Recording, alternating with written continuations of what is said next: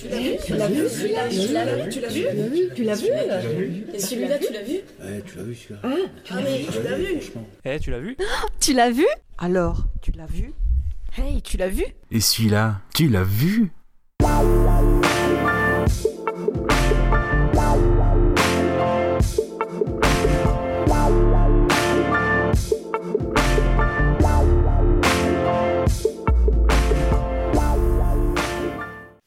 Salut à tous Euh, On espère que vous avez passé un excellent Noël. On se retrouve, on se retrouve pour la partie 2 de nos tops de la décennie pour conclure cette année 2020 en beauté. Pour essayer de donner un peu de beauté à cette année qui n'en a pas eu beaucoup. En effet. C'est pour ça qu'on n'a quasiment pas fait de, de top 2020. On fera peut-être une petite émission bilan, mais bon. Ah, il était loin le, le temps du top 2019. Eh oui.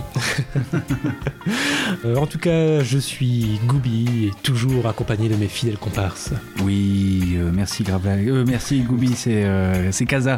Et oui, merci euh, Kaza et Goubi, c'est Gravex.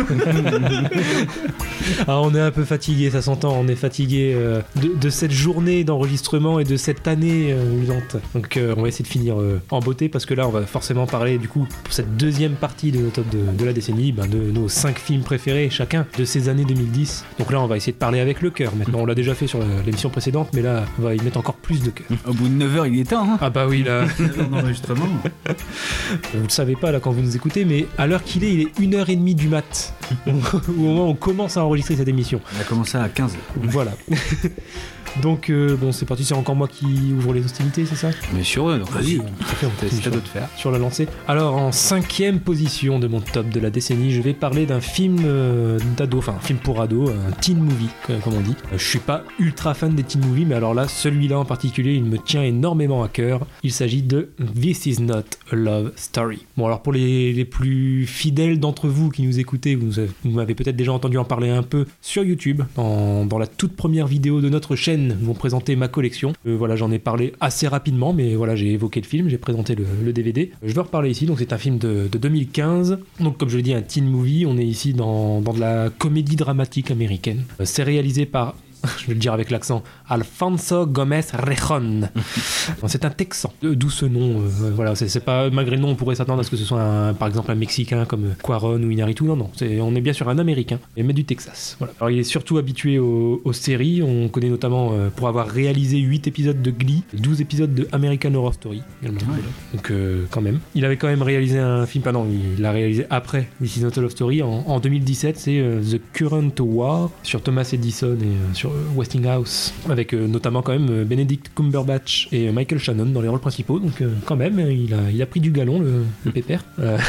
C'est un film qui met en scène Thomas Mann et Olivia Cook dans les rôles principaux, John Bernthal en rôle secondaire. De quoi ça parle? Alors c'est l'histoire de Greg, alors je vais faire comme dans l'émission précédente, je vais vous lire le, pitch de la jaquette, donc le pitch officiel. C'est l'histoire donc de Greg, un lycéen introverti adepte de l'autodérision qui compte bien finir son année de terminale le plus discrètement possible. Passionné des grands classiques du cinéma, il prend un malin plaisir à les parodier avec son collègue et comparse de toujours Earl, mais sa volonté de passer inaperçu est mise à mal lorsque sa mère le force à passer du temps avec Rachel, Rachel, jouée par Olivia Cook, une de ses camarades de classe atteinte d'une leucémie. Par contre, la suite du pitch, même si c'est euh, le pitch officiel, euh, en dévoile trop, donc je, je continue pas. Alors, il y a, je disais, Olivia Cook dans, dans le rôle de Rachel. Euh, véritable coup de cœur, je parlais d'Anya Taylor-Joy dans, dans l'émission précédente. Là, cette fois-ci, je parle vraiment bien de Olivia Cook, qui est l'une de mes jeunes actrices favorites, peut-être même, je pense, la numéro un. Voilà, de- des actrices que je trouve prometteuses. Voilà, c'est vraiment l'énorme coup de cœur et en grande partie grâce à, à ce film-là. C'était son, son premier rôle, en tout cas dans un long métrage.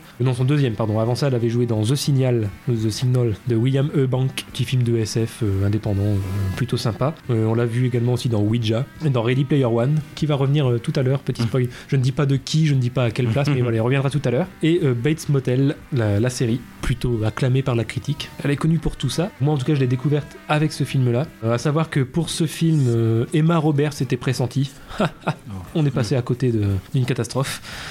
non, j'exagère, elle est pas si mauvaise. L'origine de ce projet, c'est en 2012. En fait, c'était, il était déjà écrit en 2012. Le scénario était dans la fameuse blacklist des scripts prometteurs qui n'avaient pas été produits, la fameuse blacklist d'Hollywood. Puis finalement, bon, bah, trois ans plus tard, il, a quand même été fait. Et au final, euh, euh, tant mieux qu'il ait été fait parce que non seulement c'est coup de cœur euh, pour moi, mais aussi pour euh, beaucoup de monde, notamment les différents festivals. Bah, là encore, on retrouve le fameux festival de Sundance dont j'avais déjà parlé aussi dans, dans l'émission précédente. On le retrouve encore ici. J'aime beaucoup les films qui gagnent des prix à Sundance, décidément. Il a été élu quand même grand prix du jury et prix du public. Quand même. Donc euh, deux prix dans le même festival. Chapeau. C'est l'adaptation d'un roman de Jesse Andrew qui est né à Pittsburgh et c'est pas anodin puisque c'est là que le film a été tourné entièrement. Le réalisateur, euh, donc euh, Alfonso Gomez Rejon, c'est l'ancien assistant personnel de, de Scorsese. Ah oui. Quand même. D'ailleurs, Scorsese a beaucoup aimé le, le film de son ancien disciple.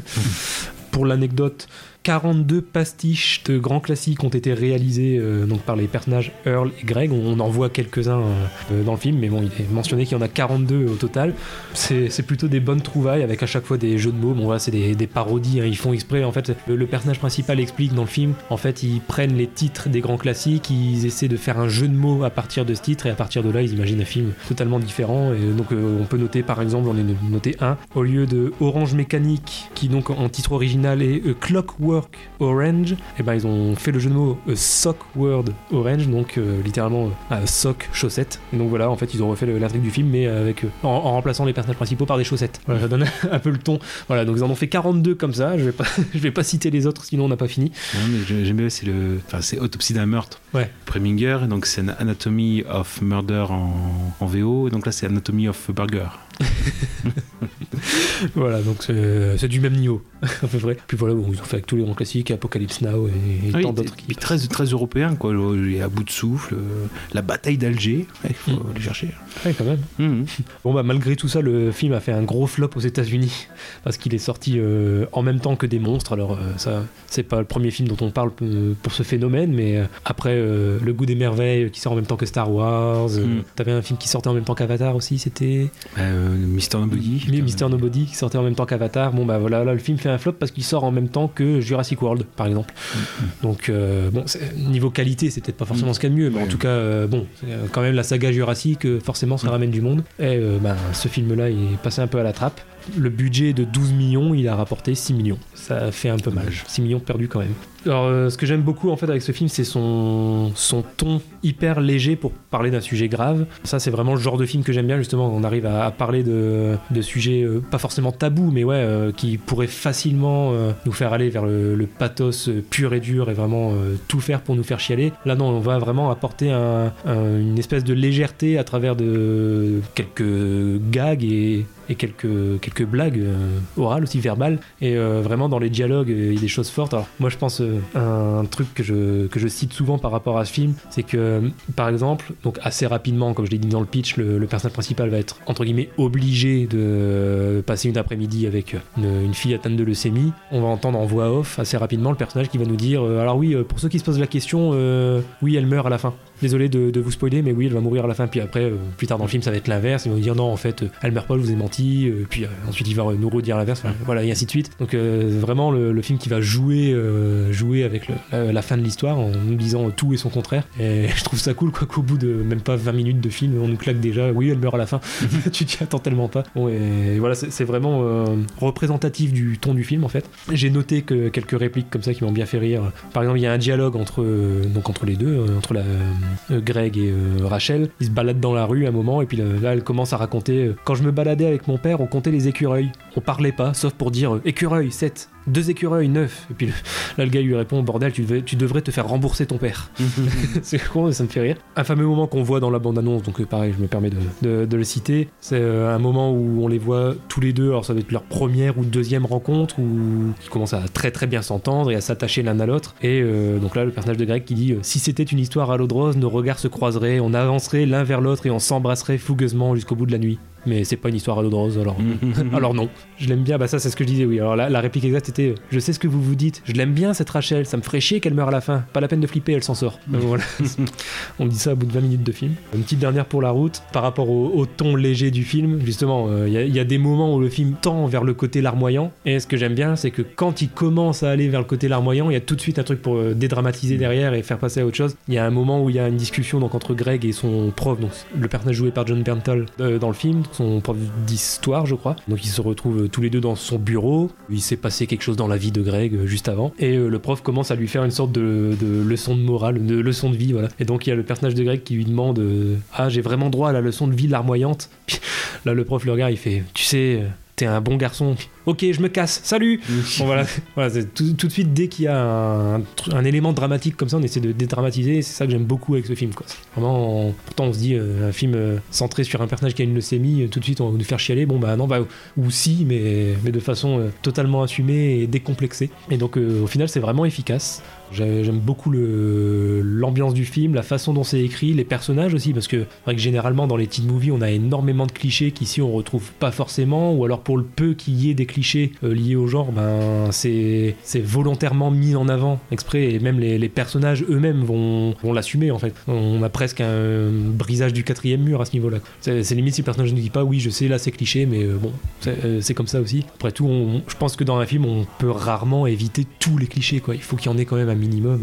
C'est presque impossible de mettre zéro cliché dans un film, quoi. Donc, c'est bien que pour le peu qu'il y en ait, on montre que, que c'est assumé. Le, le réalisateur, il montre qu'il en est conscient. L'originalité des, du DVD, j'ai regardé un petit peu du coup avant, euh, parce que je me, suis refait le film juste avant l'émission. Dans le film, les, personnages sont amenés à faire un film pour Rachel, du coup, et on retrouve l'intégralité de ce film qu'ils ont fait pour le personnage de Rachel. On le retrouve dans les bonus du DVD, on peut le voir, euh, donc sans coupure, parce que dans le film on le voit, mais bon, entre temps on voit aussi des gros plans sur les personnages et tout ça. Bon, bah voilà, on peut retrouver l'intégralité du film qui dure presque 5 minutes, sans coupe, euh, tel quel, comme si on pouvait le découvrir en tant que personnage. Et euh, l'originalité qui m'a vraiment bien fait marrer aussi, c'est très court, ça dure moins d'une minute, mais on a un, un trailer du film, This is not a love story, donc pas du film pour Rachel, hein, vraiment du film This is not a love story, comme si il avait été euh, conçu et monté par euh, Greg, le personnage principal du film. Alors que voilà, on a vraiment euh, son, regard de personnage du film sur le film lui-même en fait, et Mm. c'est comme si lui, à sa manière, avec euh, son ton à lui et sa façon de parler et sa vision des choses, lui avait fait un trailer du film. C'est vraiment très court, ça dure moins d'une minute, mais c'est tellement bien vu et tu vois que vraiment, même pour les bonus, ils se sont cassés le cul à bien reprendre le- l'esprit du personnage quoi. Donc c'est c'est tout con, c'est au moins c'est un bonus original, ça, ça fait toujours plaisir à voir. Alors je sais que j'avais conseillé le film à, à Kaza et qu'il l'avait regardé et, et qu'il l'avait aimé, qu'est-ce que tu peux en dire? Oui, j'avais euh, vraiment bien aimé. Je trouvais que c'était dans la lignée de Juno. Ouais. Ah oui, bah, de ça. Bah, Juno et puis de. Ouais, voilà. Bah, D'ailleurs, c'est marqué sur le DVD par le studio qui vous a présenté Juno et Little Miss Sunshine. Oui, et puis euh, Le Monde de Charlie. C'est vrai. Ouais, il y a un peu ça. C'est vrai qu'il n'y a pas beaucoup de teen movies qui m'ont marqué, Mm. mais euh, voilà, je trouve qu'il est dans la lignée de Juno et puis de Monde de Charlie que j'ai j'ai beaucoup apprécié également. Et Mhm. c'est vrai qu'il y a beaucoup de souvent de pathos dans ces cas-là. Et puis, euh, je trouve qu'il y a un, un tout petit peu de, de euh, This is not a love story dans euh, Sex Education, Euh, ouais, bah euh, ouais, ouais, je pense que c'est. surtout dans la représentation du bahut en fait. Ouais, ouais. Bah, puis euh, même au niveau de l'humour, hein, je pense qu'on est un peu sur le même genre d'humour. Oui. euh. Il n'y a pas de pathos, justement. euh, Sex Education refuse euh, le pathos. Ouais. Enfin, à un certain moment. Enfin, Ah, c'est vrai. Et, bah, euh, je trouve que euh, c'est le genre de teen movie qui, qui risque d'influencer les autres teen movies à l'avenir. Je pense. Donc, euh, donc Bah, euh, non, c'est. Du coup, c'est bien, c'est que grâce à ta réflexion, je crois que je viens enfin de comprendre pourquoi j'aime autant Sex Education. Justement, j'arrête pas de mettre la série en avant en Mm. disant que c'est beaucoup moins con que ce que les gens pourraient croire sans la regarder. Et euh, bah voilà, je crois que je viens de comprendre euh, pourquoi j'aime autant. Bah, c'est parce que ça ressemble à This is love story, t'as raison. Ah, il y avait eu aussi la concurrence de Nos étoiles contraires. Ouais. En même temps, qui avait à peu près le même pitch. Après, moi j'aime bien au niveau humour, c'est euh, le côté où, euh, à un moment donné, où les, les deux, enfin le, le héros et son pote sont défoncés et euh, ils accusent le prof d'histoire parce que euh, il leur conseille une soupe un peu spéciale, euh, voilà. Et donc, euh, oui, bah oui, c'est vous. Bah non, bah, vous êtes, vous êtes allé où? Vous avez fait quoi? Bah, on a pris votre soupe ou euh, on a pris aussi des bonbons au dealer. Ah.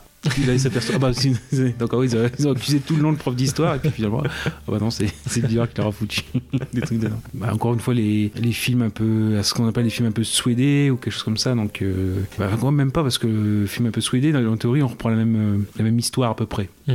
C'est dans Gondry, dans Soyez sympa, rembobiné. Mhm. Mais bon, le fait d'avoir quelque chose d'assez riche quand même, euh, au niveau des, du, du nombre euh, quand même assez fort, je vois euh, même Z, euh, enfin, bon, Seconds, donc on avait parlé, l'opération diabolique. Ouais, ouais.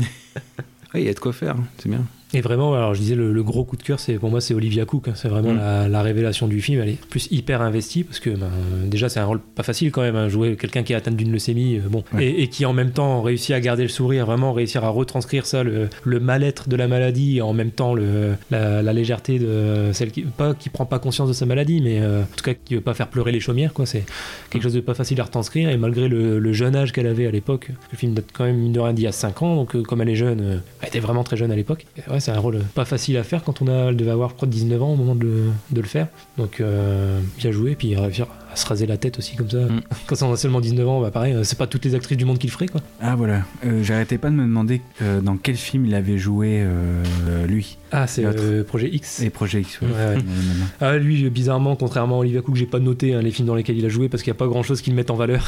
Et comme j'avais pas envie de salir son image, je me suis dit non, je vais pas les citer. Ah, c'est vrai qu'à part Projet X, il a pas fait beaucoup de, de rôles principaux. Mais euh, bon, ouais, c'est. Bon. bon, au moins, il a, il a fait ce film-là quand même, c'est bien. Et John Berntal, ouais, bon, il a un rôle Ouais. euh, secondaire, mais pour le peu qu'on voit, il, pas assez. Très très bon, ouais, on le voit pas assez, mais très bon, fidèle à lui-même. Voilà, voilà, bon bah c'est tout pour euh, This is not a love story. Bon, bah donc mon numéro 5. Alors, euh, je, je triche oui, non, parce que c'est. euh, attention, quelqu'un fera autre chose, euh, enfin, fera la même chose avec, euh, avec son choix. En plus, on, il en prendra trois. C'est en effet bah, la- le diptyque. On parle des films à l'eau de rose, voilà, etc. Bah là, on va passer quand même dans la catégorie action. Et c'est vrai qu'on aurait pu parler de Mad Max, Fury Road, ouais, c'est vrai. de toute façon, c'est ce que j'avais. Je voulais en parler en parallèle, mais bon, Mad Max, on en a beaucoup parlé. C'est à savoir, en effet, The Raid, Pour Raid. part, John Wick, j'allais mettre dans mon top et je l'ai pas mis. C'est un peu dans le même euh, style. Ah, c'est en fait, c'est en gros quasiment sans The Raid. Limite, il n'y a pas de John Wick. ouais, bah c'est Donc ça. en fait, c'est ce qui redéfinit vraiment le, ciné- euh, le cinéma de la patate euh, dans les années 2010. C'est en effet The Raid euh, 1 et 2, donc de Gareth Evans, qui est gallois, même si les films ont lieu en Indonésie, 2011 et 2014.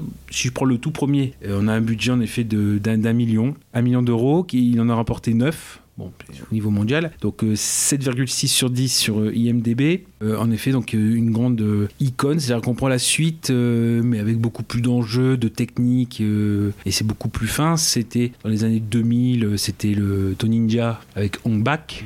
Là, bon, on est quand même un cran au-dessus. Donc c'est Iko euh, Wise, c'est pas comme ça. Euh, le, personnage principal du, du film. Qu'est-ce que ça raconte euh, Alors, je vais plutôt prendre le, en effet, le, ce qui est marqué sur la, sur la jaquette. Alors, pour le tout premier, alors déjà, il y a un petit mensonge. 21 tireurs d'élite, bon, ça d'accord. 30 étages de chaos. Bah non, il y en a 15. Non, non. Ça, c'est un peu. bah, je me suis fait avoir. je, vais renvoyer, je vais renvoyer le, les. Euh, donc en effet, donc des, des flics euh, surentraînés doivent mener une opération ultra secrète visant à prendre d'assaut la forteresse d'un baron de la drogue sans merci. Mais un mouchard va l'en informer, donc ce baron de la drogue, et lorsque les flics débarquent, le piège peut se refermer. Ils vont devoir affronter, étage après étage, des hordes de malfrats sanguinaires. Donc un, pitch assez, assez simple, mais qui permet de partir vers euh, une complexité des scènes d'action. Parce qu'il y a des mouvements de caméra euh, euh, assez fous. Par exemple, il faut trouver une nouvelle grammaire cinématographique. Voilà, je vais encore rappeler par exemple voilà, euh, Les réalisateurs qui tournent avec lui devaient trouver euh, une alternative contraire. C'est-à-dire jusque-là, euh, quand il y avait une doublure pour un comédien, il fallait cacher au maximum euh, que c'était une doublure. Là, c'est l'inverse, il fallait montrer que c'était- Belmondo avec le coup de la caméra ou le, ou le tourner le visage vers la caméra sans forcément le regarder, mais voir que c'était Belmondo. Bah, c'est pareil, il faut montrer que les coups sont portés et c'est une nouvelle, chose, donc c'est beaucoup plus. surtout que le niveau martial des, acteurs, il est assez élevé. Souvent, parfois, c'est des acteurs où ils ont dû faire un entraînement, mais ils, savent pas vraiment se battre. voilà. Donc là, par contre, c'est l'inverse. C'est euh, faut montrer le, que c'est les acteurs qui se battent. Que alors c'est une discipline assez spéciale. hein, c'est le penchak silat. Voilà. Et en gros, le but, c'est euh, alors c'est C'était euh, Ciné Battle qui en avait parlé il y a pas très longtemps par rapport au moment où on enregistre. Et euh, c'était Daniel Andrieff, donc euh, Camille Robotics, qui euh, avait fait du karaté ou quelque chose comme ça. Et donc le cours d'avant, c'était du pensaxilat. Et donc il appelait ça l'art des bâtards. Parce que le but, c'est de vraiment briser l'adversaire, être assez, assez, assez, assez fort. Et justement, c'est très, un art très cinématographique et même limite sadique, quoi, parce que c'est voilà, faut montrer les, les, les coudes, etc. Et ça implique encore plus le spectateur. Et limite, il y a notamment une scène dans le film, euh, bon, pour faire très simple, je dis pas c'est entre qui et qui, mais c'est euh, à une heure de film, tout pile quasiment. Et euh, limite, c'est un duel, manu, et c'est vraiment une partie d'échec de combat. C'est euh, voilà, je place un coup, enfin, bref, c'est pas pour gagner. Donc voilà, donc bref, assez, c'est assez fou. Donc la caméra qui suit le mouvement, par exemple, il y a un mec qui prend un autre et qui te balance par la fenêtre, bah on suit. euh, et oui, il n'y a pas de. C'est vraiment, très, très vif, etc. Donc bon, c'est marrant l'exil de Gareth Evans, ce gallois qui euh, arrive en Indonésie. Limite, la caméra, elle doit maximiser l'impact des coups. Vraiment, ils- limite, ils n'ont pas joué, quoi. C'était assez fort. Et donc, ça donne un film assez, assez viscéral qui prend aux tripes. Donc, justement, c'est ce côté. C'est l'enjeu qui est simple. Euh, ça permet aussi de, faciliter l'implication parce que voilà, on- en gros, l'idée, c'est euh, une souris qui se fait, euh, qui se fait piéger. Comment est-ce qu'elle sort? Parce que c'est ça, c'est à un moment donné, ils sont dans les étages, ils progressent, et puis il y a forcément une. le piège qui se referme, l'étau qui se resserre.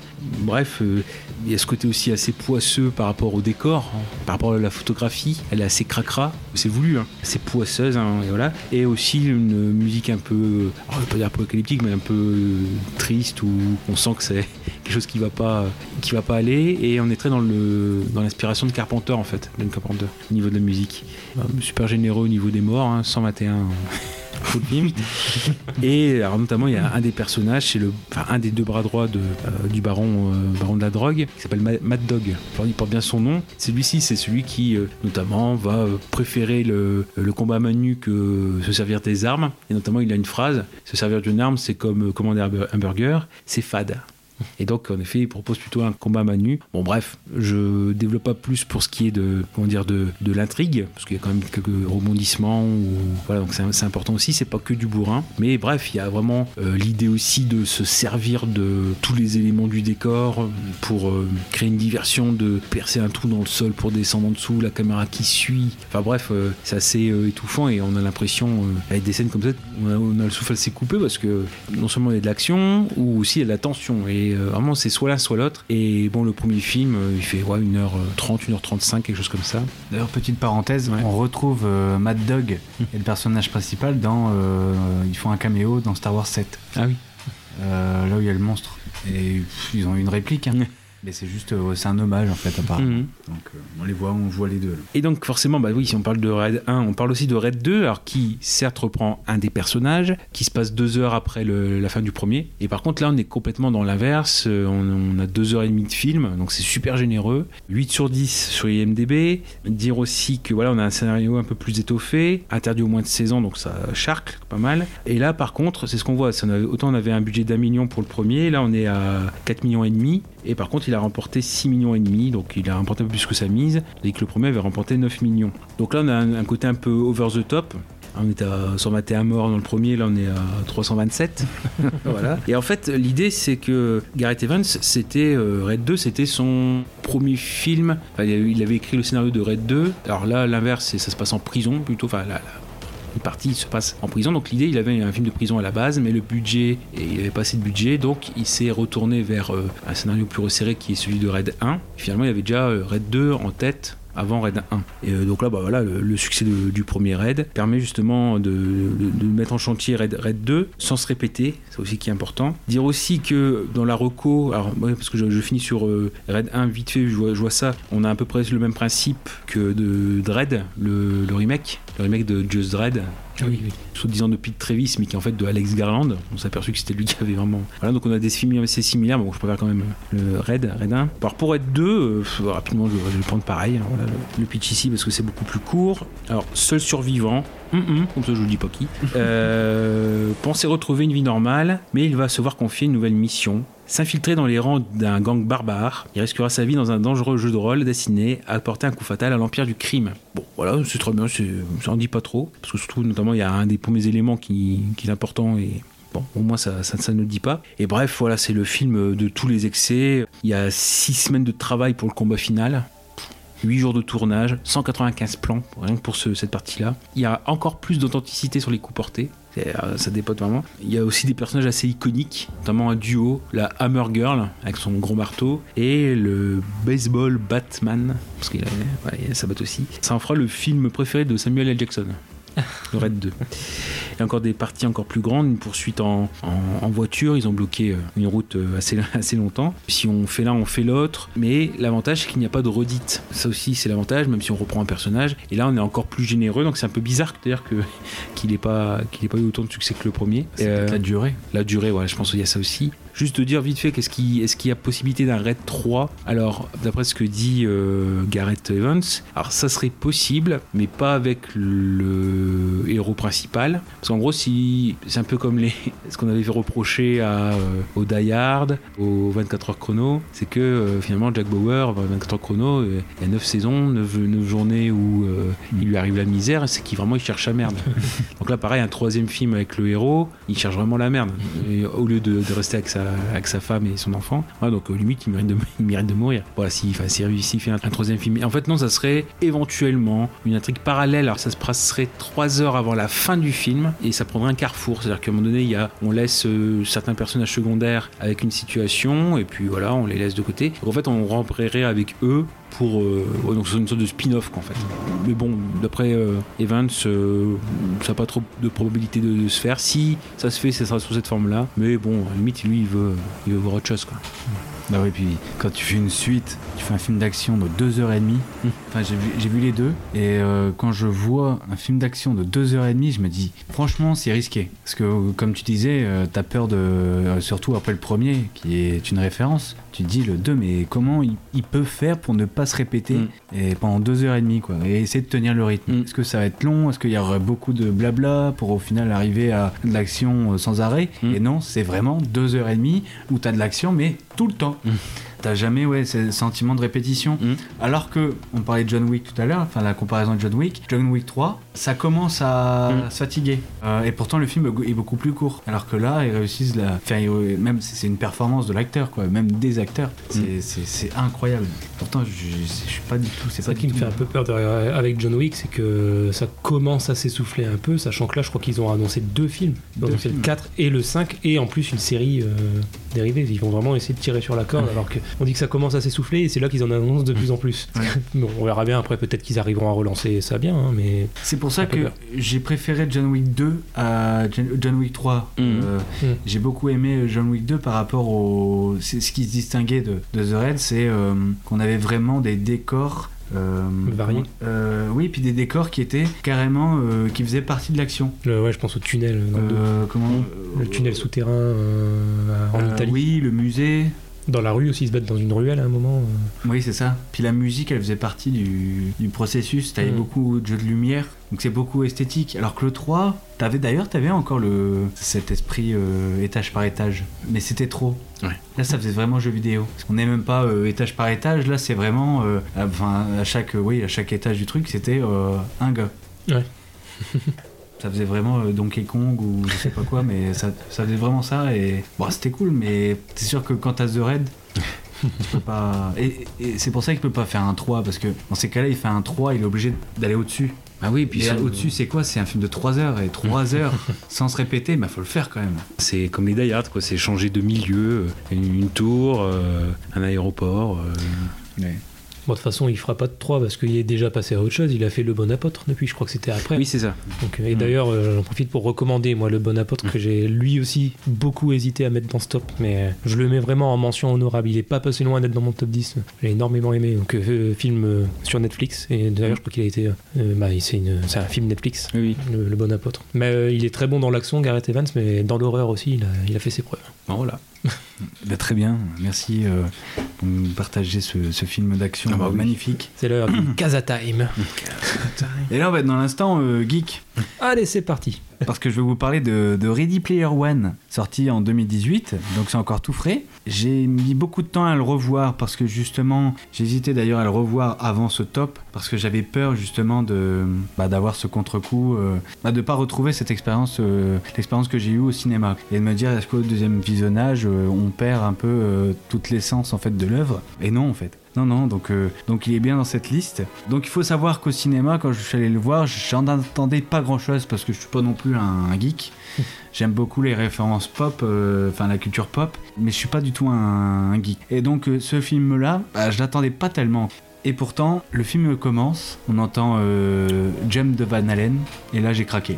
Là, honnêtement, j'étais un vrai gosse. Mais vraiment un vrai gosse. Comme un peu pour Toy Story 3. Mais là, c'était le gosse vraiment. euh, Bah, j'ai jamais ressenti ça en fait euh, au cinéma c'est- c'est cette décennie. À part pour Deadpool, mais c'était pas encore pareil. Là, c'est vraiment euh, un mélange de, bah, de nostalgie parce qu'il y a, y a quand même beaucoup euh, de références à. Voilà. euh, Et encore, bon, je dis une nostalgie, mais en fait, j'étais pas né. Donc, euh, enfin, quand tu vois tout ce qu'il y a. Mais enfin, en tout cas, euh, j'ai jamais ressenti ça. Donc, j'étais obligé d'en parler dans cette liste. Et aussi, ça me permet de, de- de- de vous parler, de, de vous mentionner deux films que je n'ai pas pu inclure dans le top à contre-coeur. Et il s'agit de, de Her de Spike Jones et de du Loup de Wall Street. Et là, vous allez me dire, mais c'est quoi le rapport entre euh, Ready Player One, Her et le Loup de Wall Street? Eh ben, je vais y aller tout doucement. hein.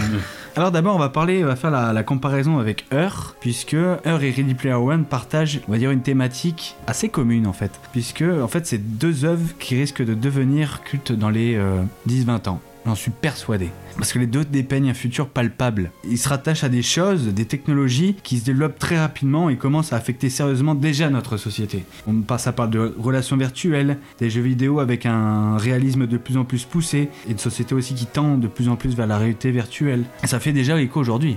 J'ai pris quelques petits exemples dans Ready Player One, par exemple. Ready Player One dépeint une société futuriste misérable qui s'échappe dans le monde virtuel, donc dans le monde des jeux vidéo. On est pendant le confinement, Mhm. le confinement est annoncé et là qu'est-ce qu'on voit? Rupture de stock de Nintendo Switch. Notamment avec la sortie du jeu Animal Crossing qui proposait de contrôler un avatar. Comme le propose euh, Ready Player One. Mhm.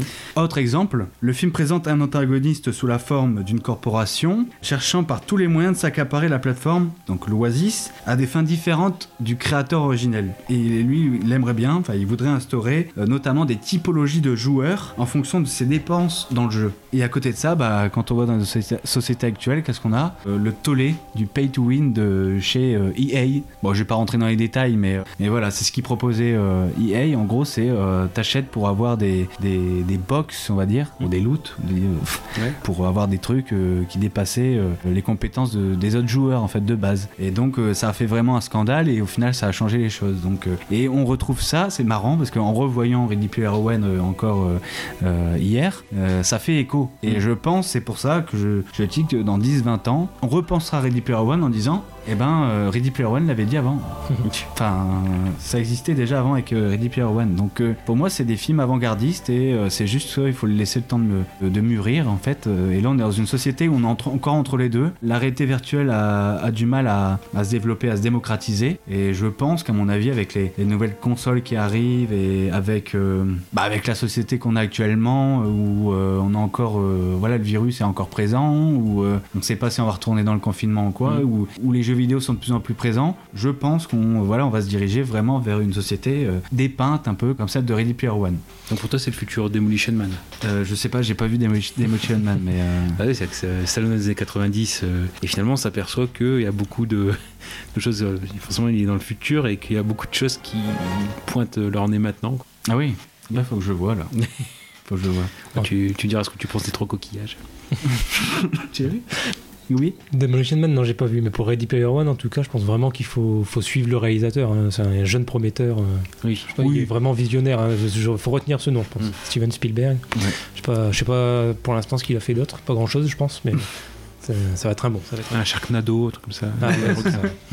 Mais justement, vais plus me pencher sur- dans la deuxième partie, je vais plus pencher sur, euh, sur le, le réalisateur et les réalisateurs en l'occurrence, puisque là je vais faire la sorte de, de lien avec le Loup de Wall Street de Martin Scorsese qui est sorti en 2013. Parce qu'en fait, cette décennie, on a eu droit à, euh, à deux tauliers qui nous ont montré que euh, malgré le fait qu'ils ont euh, dans les 70 ans, ils te ressortent encore un film plein de fraîcheur. Vraiment, ils, ils sont encore dans le game et plus que ça, ils Mm. t'apportent vraiment encore quelque chose. Et ça, c'est incroyable. Et là, ici, euh, en l'occurrence, l'exemple de Spielberg est encore plus frappant parce que euh, il manie la culture pop de manière euh, jouissive, vraiment. Euh, on est entre la nostalgie des années 80 et l'univers gaming actu- actuel. Voilà, la DeLorean à côté de Robocop, notamment aussi. Par exemple, on a aussi des personnages de Overwatch ou de Halo. Donc là, je pense aux deux, généra enfin, aux deux générations concernées. Tout y est et on kiffe. Je parle même pas de la BO, qui est aussi très euh, connotée euh, années 80, mais, mais voilà, c'est pareil. C'est comme je disais, Van Allen de Jump, c'est jouissif. Et en plus, on sent que Spielberg s'est fait plaisir aussi à, faire son film.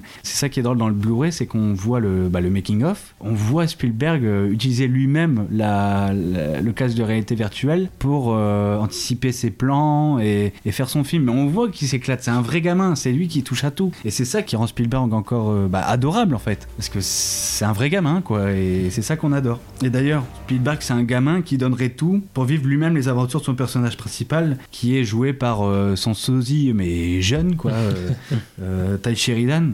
Tu lui mets des lunettes, c'est incroyable. Ah ouais, ouais. À mon avis, voilà, le casting n'était pas fait pour, euh, par hasard, c'est fou. D'ailleurs, oui, on a encore euh, ta copine. euh, Olivia Cook, bah ouais, j'allais dire, Mm. j'adore aussi ce film parce que les deux acteurs principaux sont quasiment mes deux jeunes acteurs préférés Ah oui de la génération actuelle. ouais. Quasiment, Ty Sheridan, c'est pas mon, mon préféré, mais Voilà, parmi les meilleurs en tout cas. On l'a vu dans beaucoup. quoi d'autre euh, déjà Euh, X-Men, il y a, X-Men, il y a Mud avec euh, Matthew Ah oui. McConaughey, j'ai vu il y a pas longtemps, et euh, Joe aussi avec Nicolas Cage. Oui. Quelques bons films pour l'instant. Alors après, un film que j'ai pas vu, il a un rôle secondaire dans Dark Places aussi, le thriller avec Charlize Theron. et- Mais bon, ouais, il y a quelques films. Pour l'instant, c'est pas encore, pas Non, encore y a pas des- Enfin, moi, je trouve ça, c'est un des points faibles. Il n'y a pas des masses de charisme, je trouve. Ah ouais. Ah a- il y, a ces fades. Bah, euh, souvent, tu leur demandes qui joue dedans, bah, ils recherchent un nom. Enfin, le. le- ouais. Ah ouais. Ouais. Bon, Mais ouais, moi, je, moi, je suis fan, donc je connais son nom, mais Mais- non, mais ouais, je peux comprendre. Moi, c'est ça, c'est un film où je trouve du, bah, du fun forcément par les références, ouais, d'accord. Mais je trouve que, enfin, dans, dans le contexte, c'est vrai que c'est tiré d'un roman, mais euh, le fait qu'on soit en 2045, euh, enfin, dans ces eaux-là, mais que, euh, voilà, c'est la, la culture des années 80 qui survit. Pourquoi années 80 Bah, non, mais je comprends par rapport à l'histoire ou avec euh, euh, James Holiday, Mm. ça. Voilà, ça, ça, je comprends par rapport au vécu du, du personnage euh, qui a créé l'Oasis. Mais euh, voilà, donc euh, ouais, on est dans les années 80. Et puis, ce que je veux dire par rapport à un autre euh, film que je ferais plus, enfin que moi je ferais plus tard dans le top. Mais c'est vrai que c'est un- peu des références qui sont parfois mises au, au chausse-pied en fait. C'est-à-dire que c'est ah ouais, c'est la moto de Kineda dans Akira. Alors que bah, tu le vois, tu, tu comprends, enfin à peu près, quand même. Enfin, c'est, c'est quand même un objet assez iconique. euh, et donc, oui, ah oui, ah, c'est Chucky. Ah, euh, bah, d'accord. Donc, en fait, c'est- enfin, bon, après, le film est assez généreux pour euh, que tu aies encore de quoi manger dans les arrière-plans, etc. Il n'y a, pas- a pas de problème. Encore une fois, c'est, une fi- c'est un film que, ouais, qui, qui me divertit, mais il y, a des, il y a quand même des points importants quoi, qui peuvent poser problème. Mais après, par exemple, je- moi, j'adore, c'est la scène de. Après, on en parlera de le dire, ouais. c'est- ça relève du spoil? Bah oui, je pense. Mm. Disons tout simplement, il y a une scène très belle où un, un des films, un des films Iconiques, euh, oui. iconiques, classiques, est recréé dans le cadre de la quête entre guillemets. La deuxième épreuve. Et, ouais, voilà, la deuxième épreuve. Et ouais, ça c'est super bien fait. Ah oui, ouais. Ah oui, oui. Là, on est d'accord. hein. Je pense que tout le monde est d'accord là-dessus. De toute façon, même ceux qui n'ont pas aimé le film, à mon avis, ils ont quand même au moins kiffé cette séquence. Oui, mais c'est ça, c'est un film, il faut, faut pas se prendre la tête. Et au final, Spielberg, c'est ça. Avec ce film-là, il relève, enfin, parce qu'il a fait aussi euh, Patagon Papers, etc.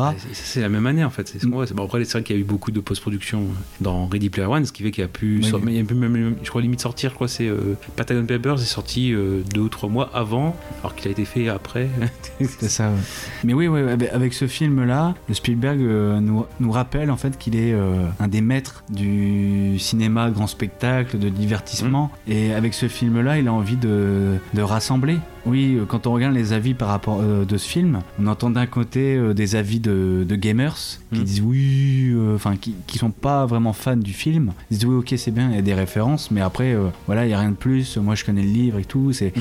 ok, oui, il y a beaucoup plus de références, il y a beaucoup plus d'éléments dans le livre. D'ailleurs, Spielberg, il a, il a décidé d'enlever, de, de sucrer Mm. tous les, Ouais. toutes les références qui lui correspondaient. Ouais, il a gardé quelques-unes, quoi, mais ouais, on voit rapport à ce qui- T-Rex, quoi. par rapport, ouais, par rapport à tout ce qu'il y avait, il a beaucoup chanté. Bah, après, c'est vrai que le, le roman, il n'y a pas besoin de lâcher les droits. Mm. De- Il peut marquer ce qu'il veut. Tandis que là, il faut les licences. Faut... oui. Et euh, donc d'un côté, ouais, euh, donc t'avais les gamers qui étaient pas contents, enfin euh, un peu ouais, déçus, et de l'autre côté t'avais aussi les, les cinéphiles, enfin les youtubeurs cinéphiles qui étaient un peu déçus parce qu'ils attendaient vraiment quelque chose de fou de la part de, de Spielberg. Et moi je comprends pas parce que au final euh, Spielberg c'est ça aussi quoi, c'est du grand spectacle et il a envie de rassembler, il a envie que tout le monde s'y retrouve. Et c'est ça que j'aime. Et Après voilà, il faut pas non plus creuser trop Oui, ouais. Tête avec Spielberg, enfin avec euh, avec un film comme celui-là. Et euh, le, le film il est là, bah c'est un kiff, c'est un kiff et, et voilà, c'est sûr que t'en attends forcément plus si tu connais le livre ou euh, oui voilà où tu connais un minimum l'univers. Mais honnêtement, enfin, personnellement, je connaissais pas du tout l'univers, je connaissais pas du tout le livre ou quoi. Moi, je découvre ça et je me dis, je fais partie euh, des jeunes cons qui disaient, ouais, bah, Spielberg qui fait un film comme ça, voilà, on aura forcément en plus une, euh, un message moraliste en disant, le jeu vidéo, c'est pas bien. Là, non, au contraire. Spielberg te dit quoi? Bah non, amusez-vous. Enfin, c'est ça les jeux vidéo, c'est faut, faut, faut kiffer.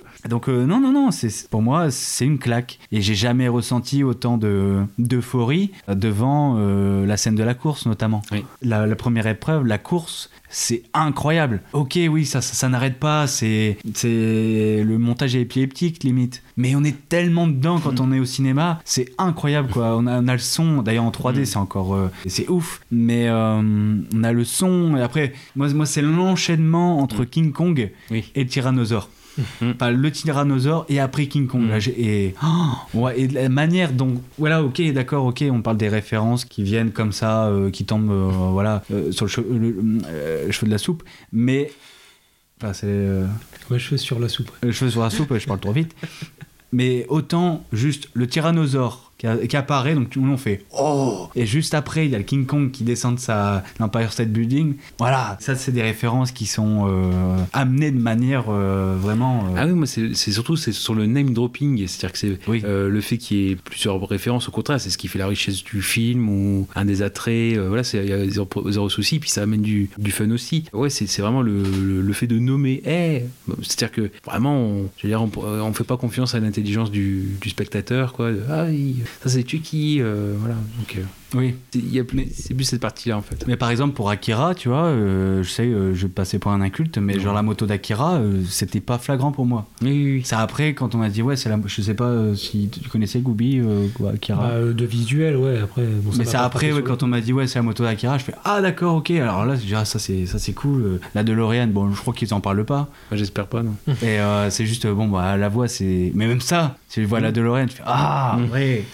enfin, c'est. Voilà, c'est Mm. C'est un pur plaisir. J'ai un peu ressenti la même chose avec. euh, mais là, c'est pas pareil, puis là, je vais me faire défoncer. Avec euh, Ralph 2 Hum. que je trouve euh, sous-estimé, même Mm. encore maintenant. Euh, je trouve que d'ailleurs j'aurais pu en parler aussi euh, dans le top pour faire chez le monde, mais mais ouais j'aurais pu le défendre parce que vraiment il est il utilise les références et euh, par rapport aux princesses Disney euh, Oui. ça apporte quelque chose. Mm. Ils se moquent un peu de leur euh, princesse intouchable on va Mhm. dire. Donc euh, c'était vraiment cool par rapport à ça. Voilà c'est tout. Je vais pas creuser davantage et on va enchaîner.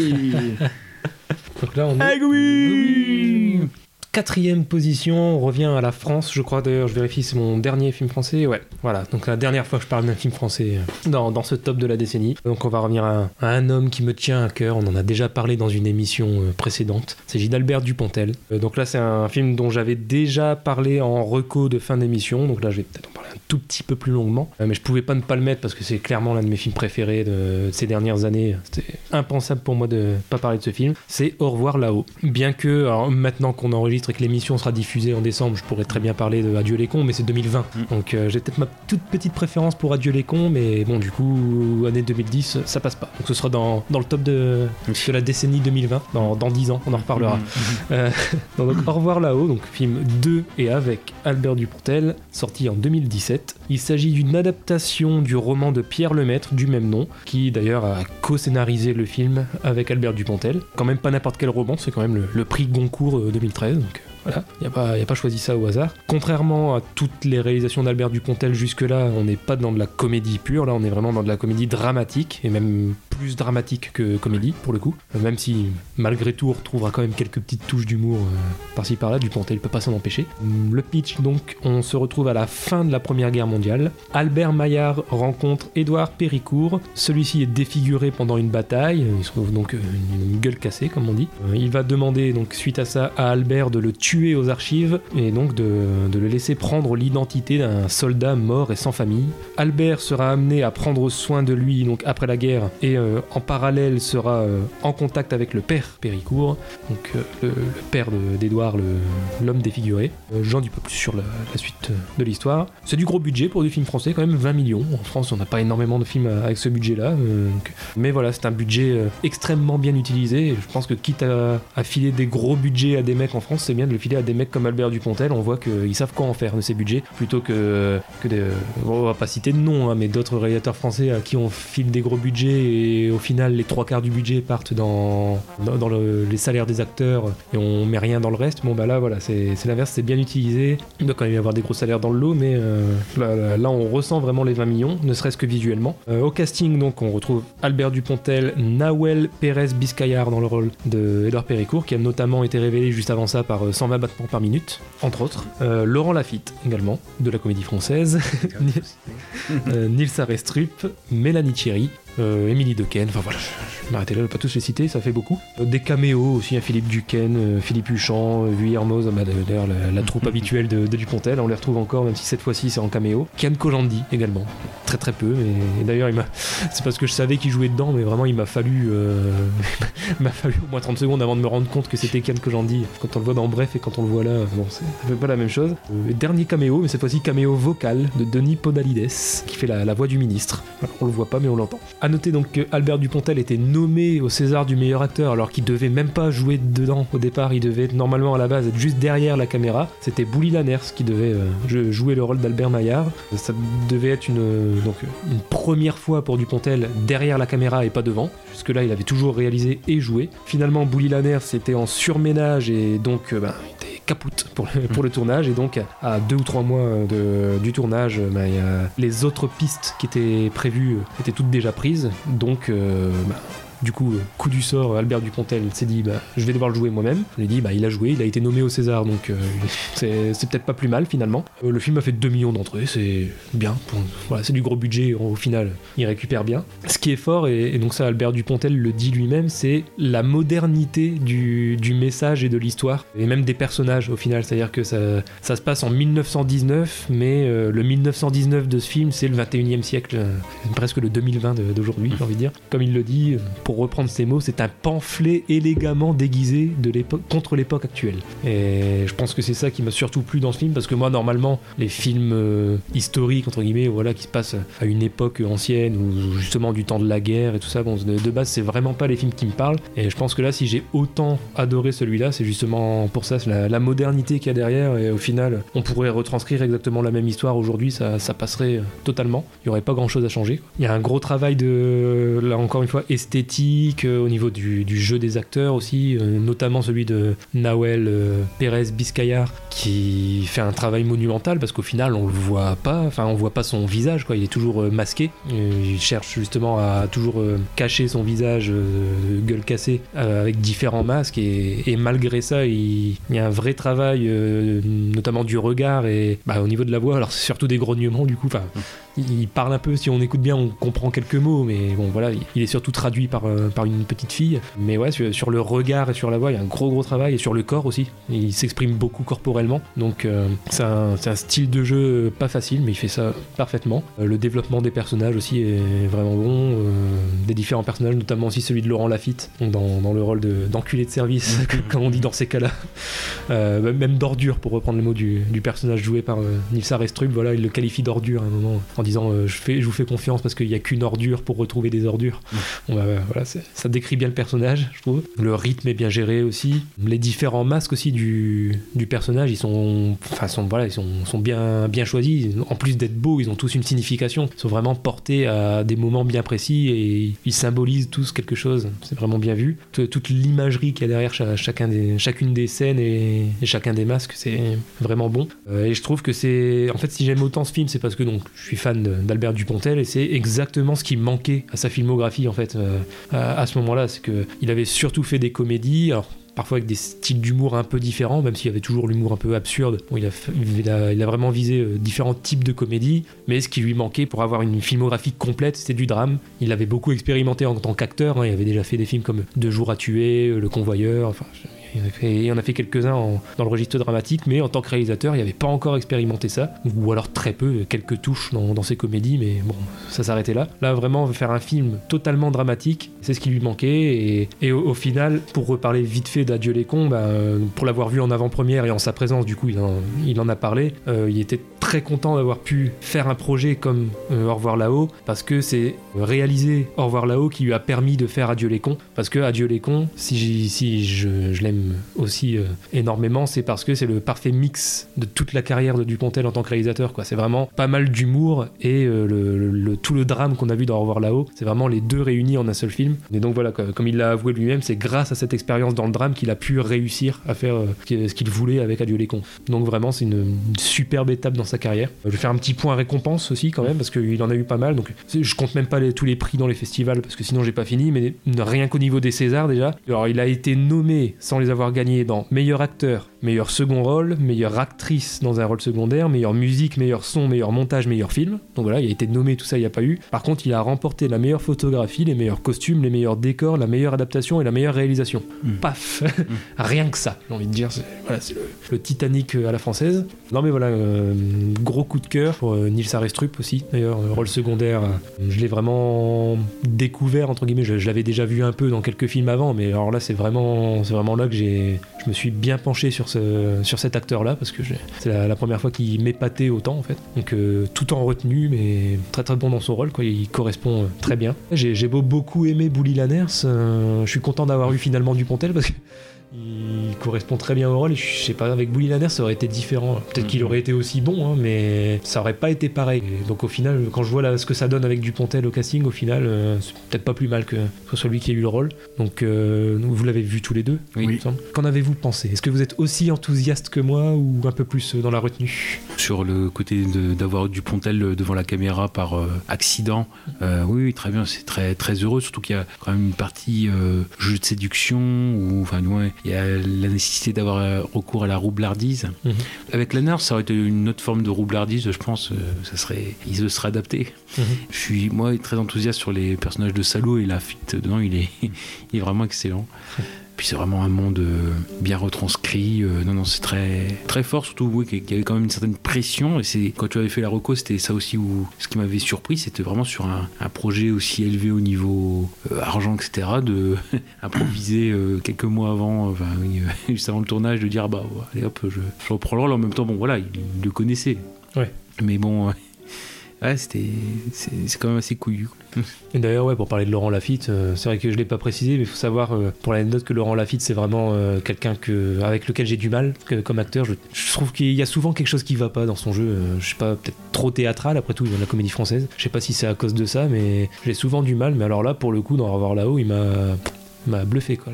Vraiment, euh, c'est comme je disais le, parfait enculé. euh, bon bah là c'est c'est exactement ça quoi. J'avais vraiment envie de lui foutre des baffes tellement j'ai cru à son personnage. Ouais, non, la, la reconstitution, elle est, elle est nickel. C'est incroyable. Ça, et puis bon, bah, tu sais que j'ai été déçu par 1917. Ouais.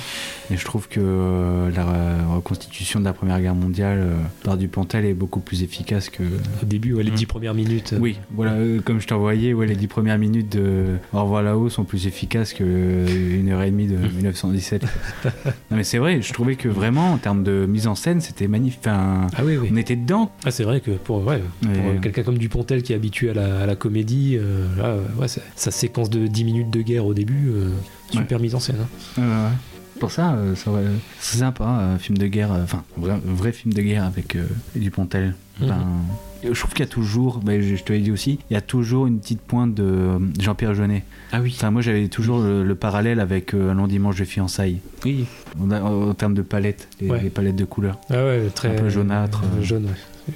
Mais ça fait du bien aussi. Enfin, à chaque fois on dit quand on voit un film français euh, sortir, ça fait du bien. Mhm. Tu dis, euh, bon, moi, il y a du cinéma qui ose, qui a de l'ambition. Donc, euh, C'est clair. Alors par contre, désolé de te décevoir, hein, tu dis ça serait bien un film de guerre par euh, Dupontel. Bon, c'est pas son prochain projet. oui, non, mais, puis, non, mais même là, je crois qu'il l'a fait son film de guerre. Oui, oui. Donc, euh, non. Pour, euh, pour nos auditeurs, je précise, donc euh, à l'avant-première, il nous a avoué euh, un scoop. Pour l'instant, ça on parle quasiment pas dans la presse. Son prochain projet, donc ça sortira le temps que ça se fasse. Il a dit sûrement pas avant 3 ans, mais alors je sais plus si c'est une comédie. Il a dû en parler comédie ou comédie dramatique, peut-être plus dans le style Adieu les cons, mais qui parlera un peu politique et qui mettra en scène un jeune président de la République ou candidat à la présidence de la République.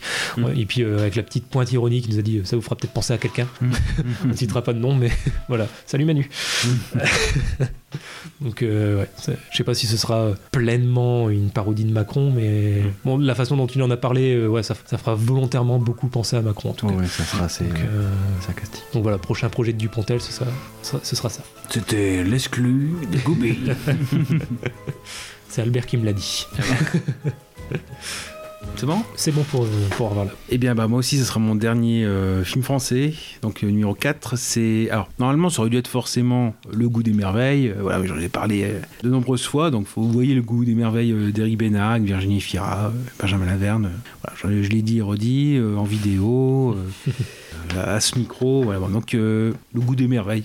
Bon, je vais pas en dire plus. euh, très beau film, il y a tout, tout qui est parfait. Enfin, Pour moi, voilà, c'est c'est pile ce qu'il faut. Donc, bah, il faut quand même trouver autre chose. Et dans autre chose, bah, il y a en effet euh, Jusqu'à la garde de Xavier Legrand de 2018. Gravelax, je t'aime.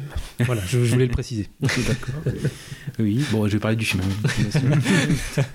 Mets-toi dans le canapé. euh, je- Donc, alors, Ouais, vous Euh, tirerez à la bourre après. hein. bon, ça va. Hein, allez. Bon, allez, moi je me casse. Les enfants sont couchés. Les enfants sont couchés. Ouais, bah moi aussi du coup. Donc euh, 4,1 sur euh, 5 sur Allociné, 375 000 entrées, c'est pas voilà pas des pas des masses et bien sûr des, récompenses, hein, on dira ça, hein, meilleure actrice pour euh, Léa Drucker, meilleur film, meilleur scénario original et meilleur montage. Et aussi à la Mostra de Venise, le lion d'argent du meilleur premier film et le prix de la mise en scène. Alors de quoi ça parle? En effet, c'est le couple Besson, donc euh, Léa Drucker et Denis Minochet, qui divorcent. Pour euh, protéger son fils d'un père qu'elle accuse de violence, Myriam en demande la garde exclusive. Et donc le film s'ouvre par cette scène-là. Donc la séance, en effet, avec la juge en charge du dossier qui accorde une garde partagée au père qu'elle considère comme bafoué. Pris en otage entre ses parents, Julien, donc joué par- très bien par le, jeune euh, Thomas Jora, va tout faire pour empêcher que le pire n'arrive. Et en effet, donc c'est un film où, euh, pareil pour l'avoir vécu en expérience euh, en salle, c'est aussi une montée en tension tout le temps. Si bien que bah, quand je l'ai conseillé à des, à des personnes pour le voir, mais bon, forcément le film était déjà sorti, donc le voir chez elle, bah, on dit non, j'ai arrêté, hein. J'ai pas pu. hein. Donc en effet, bon, une montée en tension assez, assez forte, tout ce qui est sur le domaine de la manipulation, parce que c'est toujours pareil, il y a un, un petit euh, suspense si on ne connaît pas le, court métrage qui avait été tourné 5 ans avant, toujours pareil avec Léa Drucker et Denis Minochet et par Xavier Legrand qui était donc euh, avant que de tout perdre, où là on voit le côté où euh, l'organisation de la fuite euh, de, la mère et de ses enfants pour échapper euh, à l'emprise euh, de Denis Minochet. Donc là, bon, on sait qu'il y a un côté, côté violence. Au départ, on se demande est-ce que c'est pas la mère qui mange la tête à ses enfants Voilà, mais bon, assez vite, on a la, réponse. Donc c'est comment, en effet, Denis Minochet, donc, qui joue ce rôle de. je crois c'est Antoine dans le, dans le film. Comment est-ce qu'il prend tous les leviers possibles dont il peut disposer pour continuer à avoir l'emprise sur sa femme ou du moins une influence. Et donc là, principalement, ça va être ici, en l'occurrence, son fils. Euh, Donc en effet, c'est euh, comment est-ce qu'il va arriver à son but. Aussi, là, essayer de comprendre ce, ce personnage, son mécanisme. Et c'est ce qu'on voit, c'est-à-dire que Xavier Legrand, le but aussi, c'est euh, que les, spectateurs soient impliqués, qu'ils participent, aussi bien avec leur intelligence qu'avec leur nerf. Et euh, à la fin, de toute façon, le, la troisième partie, enfin la dernière partie du film, c'est assez, euh, assez, assez fort. Donc, on peut, je peux conseiller déjà aussi de, de regarder le court métrage. moi, je l'avais vu sur le film au TV, il est encore là. Il y avait aussi Rhapsody, réalisé par Dieu. Et donc, on a ce thème assez, assez, assez tabou de la violence conjugale. Et euh, justement, euh, Xavier Legrand, il pouvait pas se permettre de le traiter par-dessus euh, par-dessus la jambe. Et donc, il s'est- énormément renseigné auprès de les juges des affaires familiales, les policiers, les travailleurs sociaux, oui, les groupes de parole d'hommes violents. Bon, les avocats, euh, bref, voilà, il est très précis et il s'est énormément renseigné et aussi voir un petit peu les logiques. Par exemple, c'est comment se comporte euh, une femme euh, victime de violence conjugale, donc le fait d'avoir ce côté menace permanente, le- une sorte de, radar permanent, même quand il n'y a rien, bah, c'est tout le temps être sous tension, parce que en gros l'idée c'est que le danger il peut venir n'importe où, n'importe quand, n'importe comment. Et l'entourage aussi lui-même est sous tension, euh, donc c'est euh, très bien retranscrit je trouve, c'est assez fort. Donc bon, dans les influences euh, évoquées, il y a Kramer contre Kramer pour ce qui est en effet de la partage de, l'enfant, La nuit du chasseur, bon avec Robert Mitchum on voit que le côté où euh, il peut venir un peu n'importe quand. Et même Shining dans la dernière euh, partie.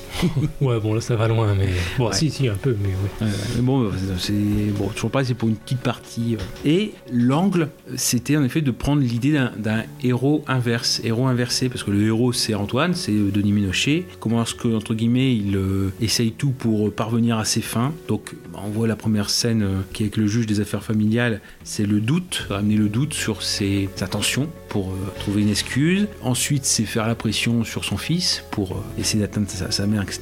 Et, euh, et finalement installer encore une forme de, terreur. Donc il y a toute cette partie, toute cette pression. En plus en salle, il y a un travail aussi qui est fait sur le son pour que il y ait une sorte de dramaturgie, enfin de, peser quoi, vraiment l'appartement qui a un écho, les clignotants quand la voiture est à l'arrêt, qui a un moment où il s'arrête pour poser une question à son fils, que voilà il y a du temps. Y donc il y, a, ça aussi, l'alarme. Et au final, ça fait qu'on a le portrait d'un homme, euh, voilà, qui, enfin c'est Legrand qui dit ça, Xavier Legrand qui dit ça, c'est euh, avoir un homme qui est malheureux, qui essaye de se faire aimer, c'est son, c'est son drame, qui vit dans le déni euh, de sa propre violence. euh, et c'est ce qu'il dit. Moi, je trouve Ménochet, Denis Ménochet dedans euh, extrêmement excellent. C'est qu'il y a un mélange de virilité.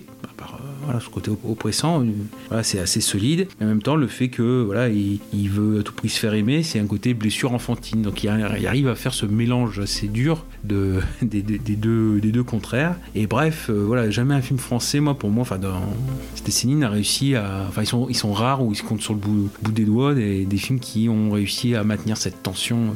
Parce que voilà, a tou- toujours ce côté film français, éventuellement la catégorie drame, drame social, qui est larmoyant. Euh, là, on n'est pas du tout, on est complètement un cran, un cran au-dessus et euh, c'est euh, excellemment interprété de, de bout en bout, quoi. En fait, a- Ça, moi je te rejoins sur Denis Ménochet, parce qu'il a, il a pas eu le César du meilleur acteur, il était nommé, c'est Alex Lutz qu'il avait eu pour Guy. Et qui jamais, qui jamais. Ouais, je trouve ça scandaleux que ce soit pas Ménochet qui l'ait eu. Bon, après, Alex Lutz, il a, il a été bon aussi, mais waouh, Ménochet, il m'a tellement séché que euh, même là, on est presque deux ans plus tard, je suis encore dégoûté qu'il l'ait pas eu. C'est Vraiment, c'était mon, mon gros favori pour la soirée. J'étais devant ma télé et quand j'ai vu, j'ai entendu Alex je- Hein Vraiment, j'étais bouche bée. Quoi. Donc, euh, bon, Léa Drucker l'a eu, Ouais, au moins voilà. ça en compensation. Mhm. Ah ouais, non, vraiment, Ménochet, pour moi, il méritait mille fois de l'avoir, hein, le César. Ah non, il est incroyable. Et tu as vu, Kézar Non, je l'ai pas vu, mais je pensais euh, justement, comme tu disais, c'était un autre, euh, un énième euh, drame familial, Oui. un drame social. Ah oui. Donc c'est pour ça que je suis pas allé le voir au cinéma et puis euh, j'ai souvent évité. Sauf que petit à petit, j'ai entendu beaucoup de bien Mm. à travers ce film et donc euh, maintenant, bon bah je sais plus, que euh, connaissant un peu tes goûts euh, depuis le temps qu'on se connaît, Kaza, non, je peux, t'assurer que tu peux, tu peux foncer. Tu vas. ah oui oui, oui non mais là adorer. là c'est sûr que je vais euh, je vais je compte le voir. Et puis c'est un test aussi pour Elodie, hein, vu que euh, il y a le caractère euh, solide, mais- cannibale holocauste, salaud. Ouais. Ah, bah. Ah non mais elle ça serait l'inverse. hein. En gros c'est les rôles inversés. hein. ça serait elle qui me battrait. Coucou. Tu veux- Allez, on fait une pause dans le podcast, tu veux parler hein Le point psycho. Ah oui, donc oui, euh, voilà. Une tension, euh, ouais, ça, ça, ça peut être bien. Un, un petit loisir en couple, une soirée divertissante. Mais par contre, c'est, je l'ai pas, je l'ai pas revu. euh, bah, c'est comme euh, Ghost Story. je- par contre, je ne l'ai pas revu euh, à plat ou à la maison. Ah, euh, bah moi pour le coup, je l'ai vu chez moi. Je l'ai pas vu au cinéma, je l'ai loupé malheureusement. Mhm. Mais euh, non, je l'ai vu chez moi. Je peux te dire que niveau tension, c'était bien quand même. Ouais. Bah, après, c'est comme toujours. hein, ça dépend aussi. euh, chez soi, ça veut tout rien dire. Ça dépend dans quelles conditions. Ah, voilà. Moi, c'était sur une bonne télé avec le casque. Mhm. Niveau immersion, on est bien. Après, c'est vrai que sans casque, je sais pas si ça serait pareil. Non, puis ça doit être euh, super de se dire, euh, tu t'y attends pas en fait. Tu te dis euh, justement, c'est encore un drame, un drame social. Mm. Le fait que ça parte dans quelque chose de différent comme ça, ça doit être surprenant et, et ça doit être encore mieux.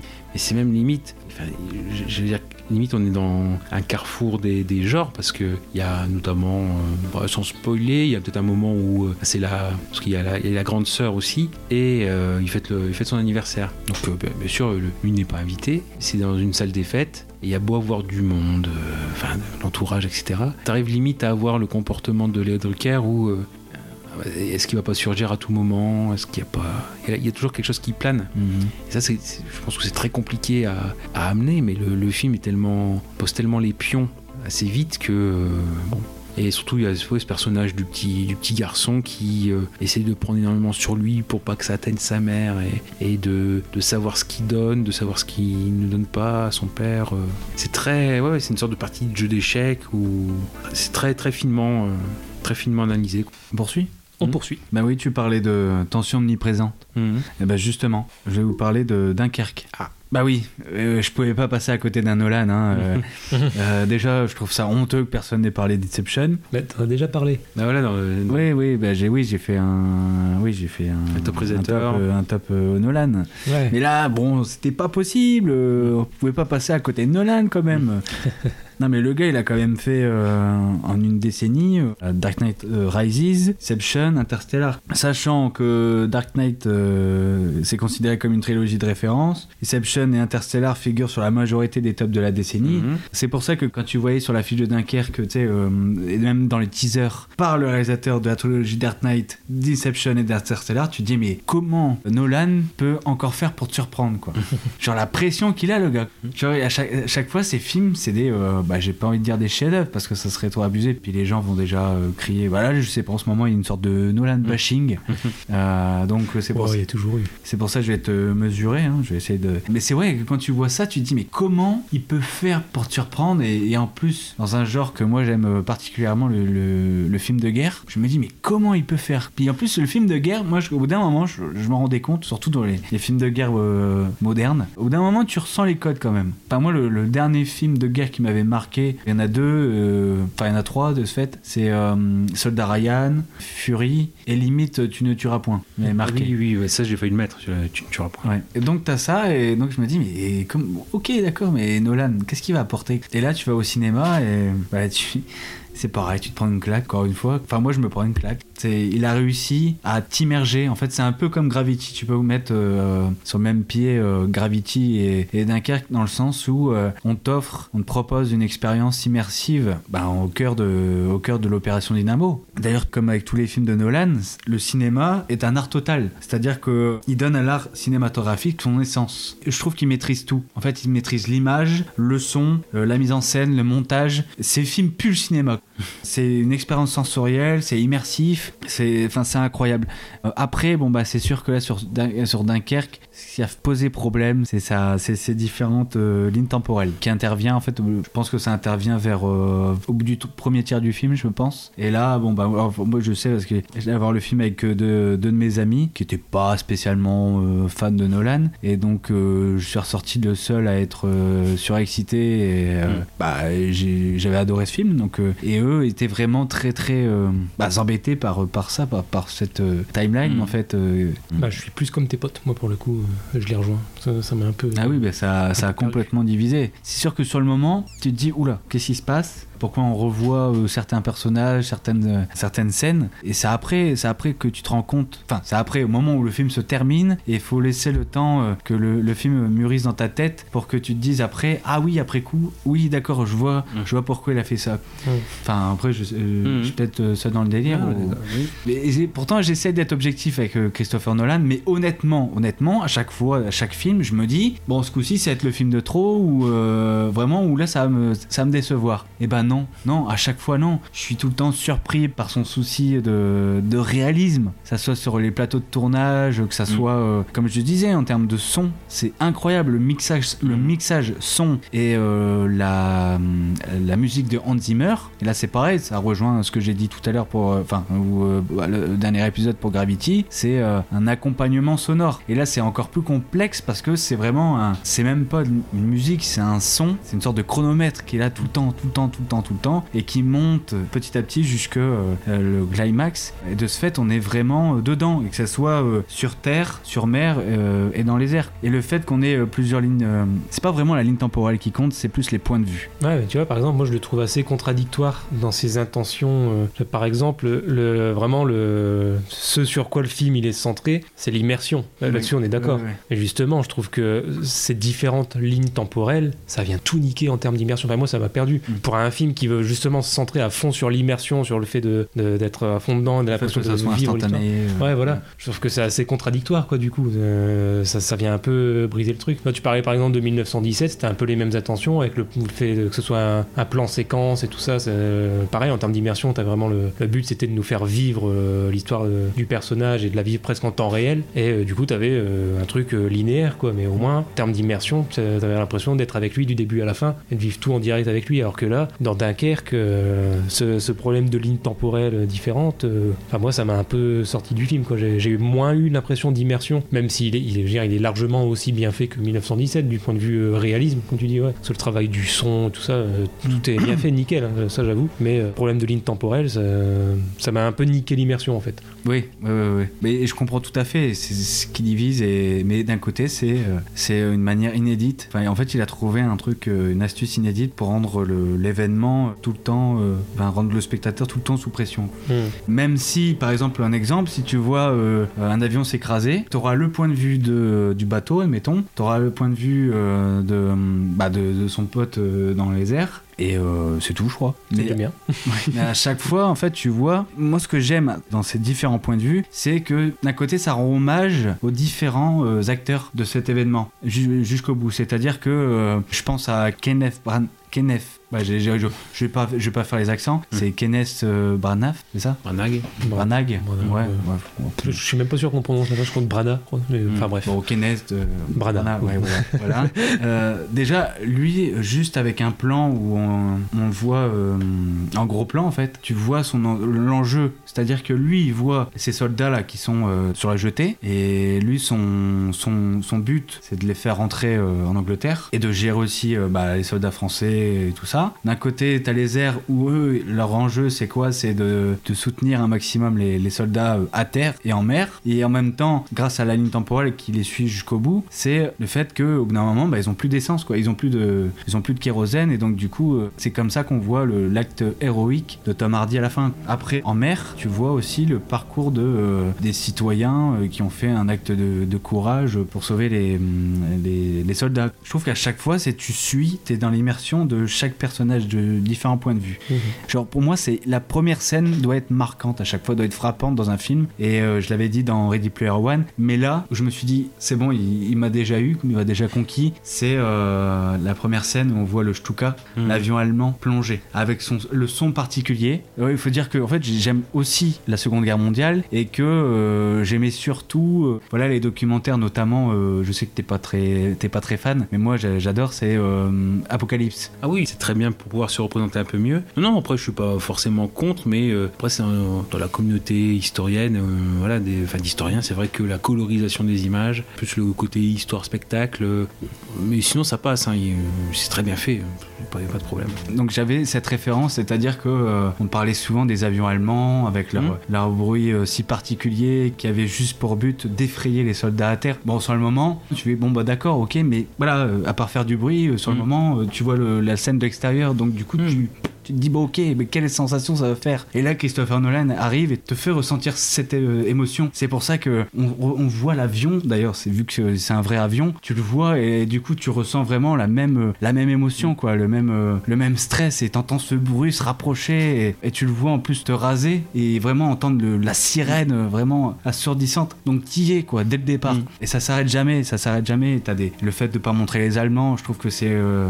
c'est aussi euh, inédit c'est gonflé mais en même temps ça marche super bien. Mhm. parce que t'es tout le temps sous pression et comme les soldats tu sais pas comme tu disais pour jusqu'à la garde tu sais pas où ça, où ça va exploser tu sais pas tu sais pas où est le danger mais tu sais qu'il va il peut arriver à tout moment et je trouve que tout ce procédé là avec tous ces timelines tous ces points de vue je trouve que où là où tout devient sens c'est vraiment au climax. Au moment où t'as cette dernière, dernière, dernière scène où le où dernier avion allemand plonge une dernière fois le capitaine euh, à terre là euh, qui voit l'avion se plonger et il dit oh putain là ce coup-ci ça va être la euh, là c'est la merde. Mhm. et au dernier moment tu vois les bateaux arriver. D'ailleurs ça fait penser à une scène de Good Morning England d'ailleurs. À la fin c'est à peu près la même chose c'est exactement la même chose. Mais là t'as la, même la musique qui se libère. Et là c'est ce moment là où j'ai Mhm. ressenti les frissons quoi vraiment. C'est con mais c'est là où tu te dis mais j'étais vraiment à fond dedans parce que tu te rends même pas compte mais j'étais en susu. Mm. J'étais comme ça, j'étais à fond là, sur, le, sur, le, sur, le, sur le siège. Et euh, je suis sorti de là, j'ai dit, c'est vraiment un génie, euh, Nolan, parce qu'à chaque fois, il me fait découvrir euh, et il apporte quelque chose d'inédit. À chaque fois, quand les gens disent qu'ils se ratent, moi je trouve que à chaque fois, moi je leur dirais, je répondrais, oui, mais c'est inédit.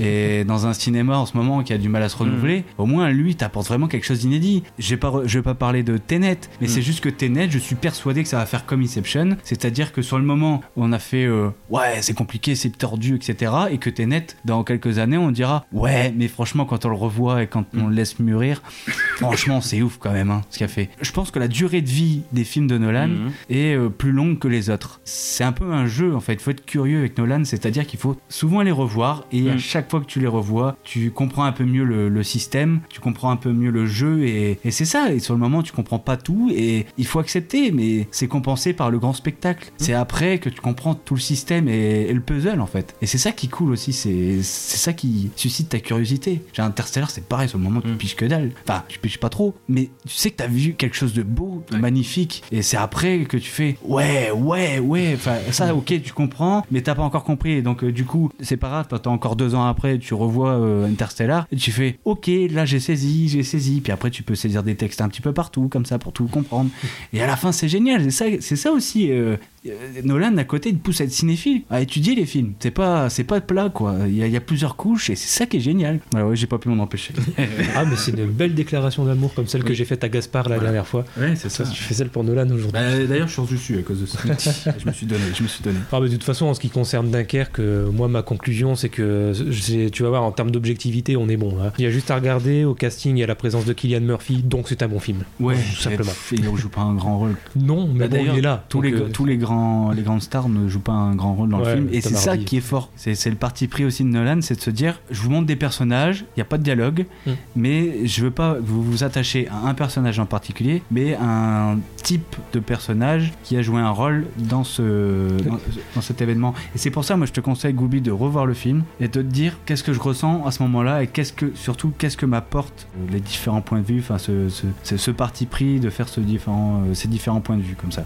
Et tu verras euh, en revoyant le film tu verras que ok ça t'a apporté ça et mais sur le moment ok je comprends que tu puisses être euh, déboussolé mais maintenant que tu le sais tu peux mieux anticiper et te dire qu'est-ce que t'as ressenti euh, Pour te faire plaisir, je, je m'engage euh, à, à l'oreille de Non. tous nos auditeurs, je m'engage à le, à le revoir. de toute façon, on refait- en- voilà, je pourrais pas parler de Nolan avant un moment. Là, en plus, j'ai failli, euh, j'ai craqué, j'ai parlé de Nolan. euh, voilà. Mais ceci dit, pour l'anecdote, je trouve ça quand même sympa de, de voir euh, tous ces méchants du Dark Knight réunis ici, entre Tom Hardy, Killian Murphy. Voilà, on a l'épouvantail, on a Ouais. Bane. Bane.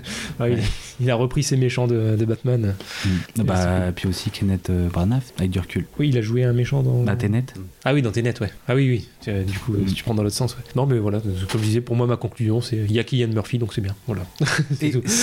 et pour finir, je finis avec une phrase. C'est peut-être pour ça aussi que tu me vends une expérience dans le genre euh, de la guerre après, avec 1917. Bah, moi, je voilà, Euh, j'ai pas accroché, mais du tout, parce que pour moi, c'est plat de ce fait. Quand je pense à Dunkerque, enfin, moi, je, vois- je vis Dunkerque. Mhm. Je vois 1917, ben je vois 1917, je vis pas 1917. Le seul moment où j'ai vécu 1917, je l'ai vécu dans la bande-annonce. C'est cette dernière scène en fait où il court euh, dans le No Man's Land euh, avec les explosions un peu partout et les soldats qui courent derrière. C'est tout. Pour moi, le procédé il dépasse, euh, il dépasse l'histoire et les émotions et je n'ai rien ressenti, vraiment rien. Que Dunkerque, je l'ai vécu. Et je pense que voilà, tous ceux qui n'ont pas aimé Dunkerque, à mon avis, ils ont aimé 1917. Je les respecte, mais voilà. Bah, puis il y a moi à côté qui suis fan ni de l'un ni de l'autre. Au moins, c'est réglé. Ouais, moi je m'en fous. Moi, je... Ah, déjà, comme je l'ai dit, moi je suis pas très film de guerre déjà à la base, donc ça joue, c'est sûr, mais bon, au final, non, je les mets au même niveau l'un et l'autre en fait. Donc, euh, Mm. donc, euh, bon. Après, c'est pas les mêmes attentes, peut-être, oui. Ouais, aussi. Ah oui, c'est ça. Ils sont différents. Mais bon. Mais j'ai. ouais. Mm. Bah, je trouve que 1917 apporte rien. Mhm, je comprends. Cet aspect où voilà le soldat, euh, comment dire, rejoint à la cave euh, une femme et un bébé, bah pour moi, excuse-moi, mais ça me rappelle, euh, ça me fait rappeler euh, bah, les films de guerre genre euh, Soldat Ryan. Euh, Euh, Ça me fait rappeler Fury où euh, la troupe euh, rejoint une famille. Mm. Donc euh, qu'on me parle pas de euh, ouais ouais, mais si c'est trop bien ça à ce moment-là et tout, c'est trop beau. Non arrête, on l'a déjà vu. enfin, Non, mais ouais, bon. Je comprends, je comprends. Non, j'arrête. Bah attends, je craque. Là, là, on commence à toucher à des films qui me tiennent à cœur. Voilà quoi. Ah, bon, allez, euh, Goubi, c'est à toi. C'est à moi. Bon, bah là, on note, ton euh, cœur à ton tour. on entre dans le top 3 là, ça y est là, on arrive au podium. Alors à qui je vais donner mon trophée de bronze? Bah qui dit troisième place dit trois films. J'ai envie de dire voilà, il fallait que je triche encore, donc là je vais parler de trois films en un, donc je vais prendre un petit peu plus de temps. N'hésitez pas à m'arrêter en cours de route si vous voulez me contredire. Voilà. Non là je suis obligé de parler des- de trois films parce que c'est une trilogie, je peux pas parler de l'un sans parler des deux autres. C'est c'est pas possible, les trois vont vraiment ensemble, ils forment un tout. Donc euh, je peux pas faire autrement. C'est la trilogie de La planète des singes, donc euh, la dernière version en date, hein, la trilogie euh, reboot par euh, d'abord Rupert Wyatt et ensuite euh, Matt Reeves. Bon, je vais commencer par le premier. Alors, La planète des singes, les origines, avec ce titre français absolument calamiteux qui a rien à voir avec le titre original, qui est Rise of the Planet of the Apes. Donc, littéralement, la montée de la planète des singes. Enfin, c'est très difficile à traduire du coup, mais bon, on dirait, ouais, la montée, la montée en puissance de la planète des singes. Alors, c'est assez particulier parce que, donc, on arrive des années après le dernier film de, de la licence. Il y a d'abord eu, la- dans un premier temps, euh, la première saga, on va dire, de cinq films, La planète des singes, donc fin des années 60, début des années 70. Euh, ensuite, il n'y a plus rien eu pendant Euh, Il y a eu une série télé, ouais. Série télé, ouais. Ouais, série télé à peu près euh, même période en tout cas.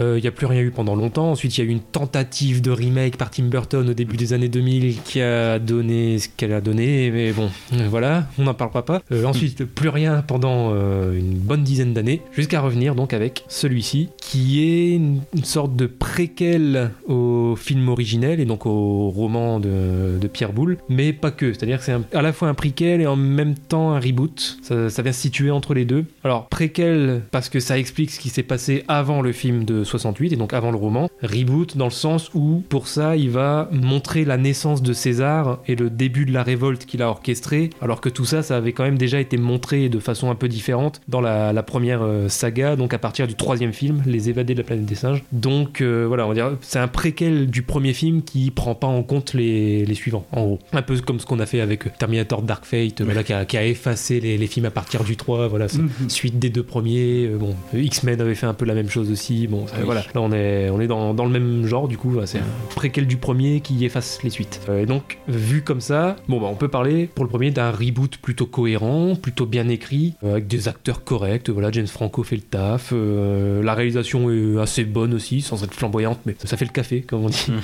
Malgré tout, il faut le dire, le réalisme des primates, il était déjà très très bon, même si ça vaut pas les suites. Déjà dans le premier, euh, on était sur du, du haut niveau. Alors par contre, ce que je reprocherais quand même au premier, donc je passe rapidement dessus parce que c'est celui qui m'a vraiment le moins marqué des, des trois, ce que je lui reproche, c'est d'être vraiment trop long pour un film d'une heure 45. J'ai- Moi j'ai l'impression à chaque fois que je le vois de voir un film de deux heures et demie. quoi. Mm. C'est- Je le trouve peut-être pas interminable, mais vraiment trop lent. Pourtant c'est le plus court des trois, je crois, et c'est vraiment celui que je trouve le, le plus long euh, en temps ressenti. Donc voilà, ça, ça faisait le boulot. Pour un préquel, euh, c'était plutôt cool, plutôt efficace, bien fait, mais euh, bon, ça, ça prend un peu trop son temps. Voilà, c'est correct. J'en retiens pas plus. Donc je passe directement au suivant, avec euh, l'arrivée à la réalisation de Matt Reeves en 2014, trois ans plus tard. La planète des singes, l'affrontement. Et alors là, en termes de titre français, c'est encore plus honteux que le premier, parce que là, en plus de pas être fidèle au titre original, c'est totalement racoleur et ce qu'on appellerait putaclic sur le net, Mhm. mais euh, Mhm. l'équivalent en cinéma. C'est vraiment le, le titre français racoleur pour faire venir les gens, mais en un titre qui ment en fait, parce que l'affrontement, bah non, déjà il y en a pas, et de toute façon, même dans le titre original, ça parlait même pas d'affrontement, parce que c'est Down of the Planet of the Apes, euh, Down D-A-W-N, donc littéralement l'aube de la planète des singes. Donc, à quel moment ça parle d'affrontement? Aucune idée, mais bon, les Français ont, vou- ont voulu mettre ça dans le titre. Bah écoute, tant pis pour les, gens qui y sont allés, hein, je veux te dire. Non, mais malgré ça, malgré le, titre racoleur, le, film, là pour le coup, je suis tombé totalement sous le charme. Et c'est vraiment à partir de ce film-là que ça m'a poussé à, mettre ça dans, le top de la décennie, et même dans le top 3. Matt Reeves, déjà, j'ai envie de dire, gros cœur sur lui gros, cœur sur ce mec, parce que euh, vraiment, il a apporté à, la franchise ce que Rupert Wyatt avait complètement délaissé avec le premier, à savoir une ambiance. Euh, voilà, comme lui, il avait déjà su faire auparavant avec Cloverfield, notamment.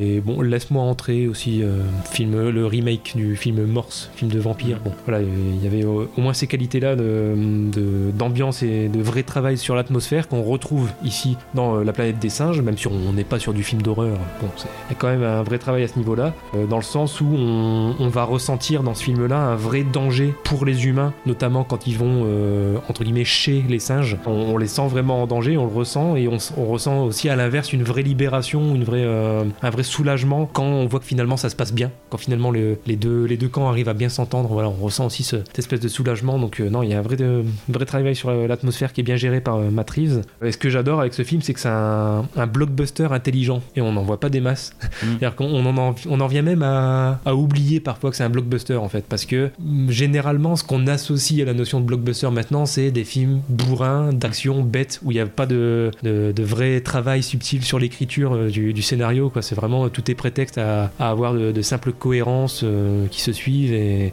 pas très raisonné, quoi, pas très cohérent. Là, euh, là au contraire, on a vraiment du blockbuster intelligent, très cohérent et ça fait du bien. Tout est logique, chaque événement ou chaque rebondissement arrive pour une bonne raison, qui est toujours justifié. Euh, alors je vais, je vais pas tout spoiler euh, pour ceux qui auraient pas encore vu les films et qui voudraient les découvrir, mais par exemple la, fameuse guerre dont il est question ou l'affrontement dont, il est question dans le titre français, bon bah ça arrive pas comme un cheveu sur la soupe. Il y a une vraie cohérence, il y a une vraie suite d'événements logiques qui vont mener à cet affrontement. C'est le, le personnage de Koba qui va être un petit peu à l'origine de, de cet affrontement. Bah, il va, lui, il va déclencher tout ça pour une vraie raison. Quoi. Il, a, il a constaté un danger chez les hommes. Alors, encore une fois, je vais pas dire lequel, mais là, il a constaté de lui-même un danger dans le camp humain. Et donc, voilà, il avait des raisons de déclencher un affrontement. Et voilà, pour toutes les différentes péripéties qu'on aura dans l'histoire, il y aura toujours une justification derrière. Et donc, ça, c'est plutôt cool parce que c'est pas toujours le cas dans les gros films à gros budget qu'on nous vend, euh, surtout dans les films d'action. Et il n'y a pas de place pour les coïncidences qui rythment la plupart des blockbusters, notamment, alors j'ai pas envie de les viser particulièrement, mais pour donner un exemple, notamment les films Disney. Et on salue Star Wars 9, par exemple.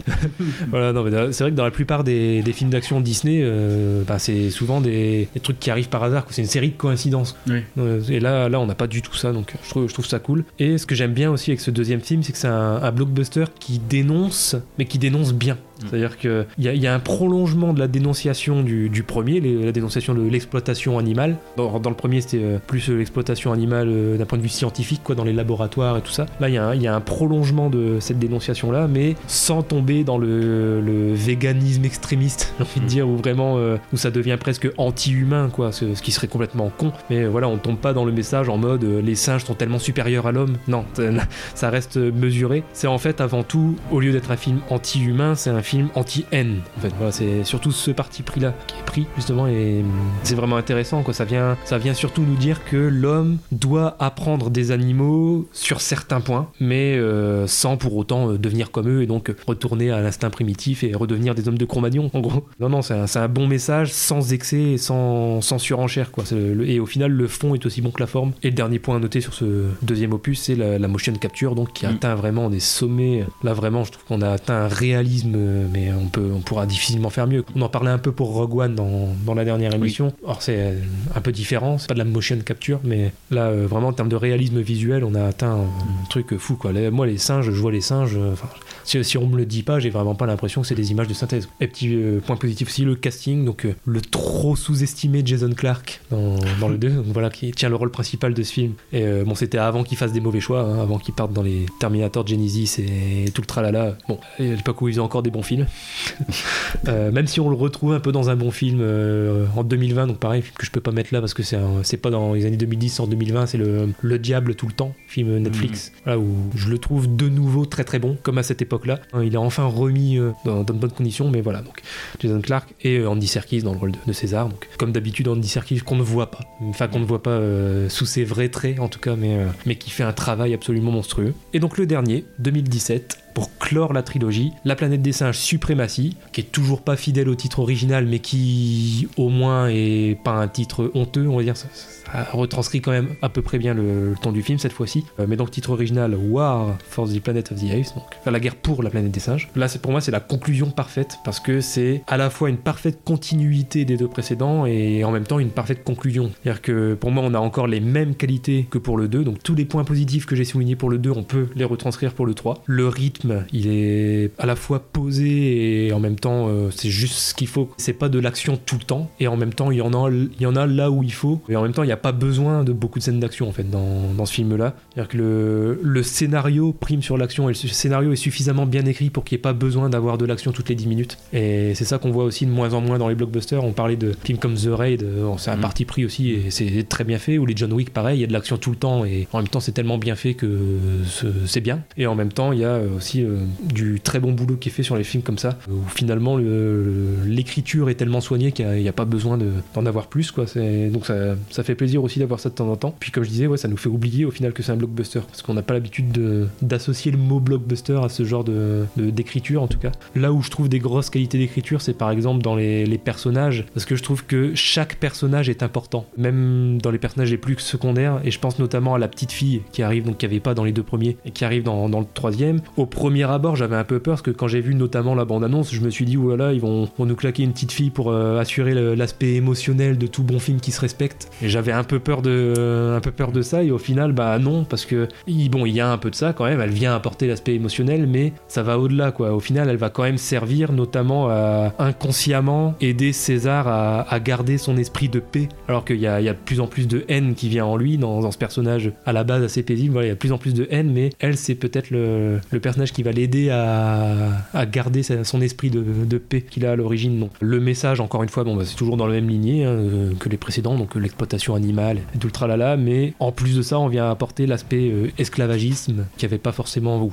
qui, avait, qui était peut-être un petit peu plus atténué dans les, deux premiers. Là, euh, ça y va franco. Et même une petite pique lancée aux os, mais c'est très subtil, c'est juste à un moment du film, mais euh, c'est fait très subtilement et ça va vite, donc c'est bien vu. Alors, en fait, ouais, je parlais de trilogie reboot, et en même temps, je trouve qu'il y a quand même une, une vraie volonté de rester cohérent avec, euh, avec le tout premier film, déjà, et il y a aussi de, de fortes similitudes avec le, alors, la planète des singes 4, l'ancienne saga, donc c'était la conquête de la planète des singes. C'est-à-dire que je, je sens en fait que Matt Reeves, il a voulu offrir une version différente de cette histoire. C'est un petit peu comme s'il nous refaisait la planète des singes 4 de, de l'époque, mais en partant sur des terrains un peu différents, sans dénaturer ce film-là. En fait, il a vraiment repris les grandes idées, mais en, en- le faisant à sa sauce, et donc euh, c'est plutôt réussi.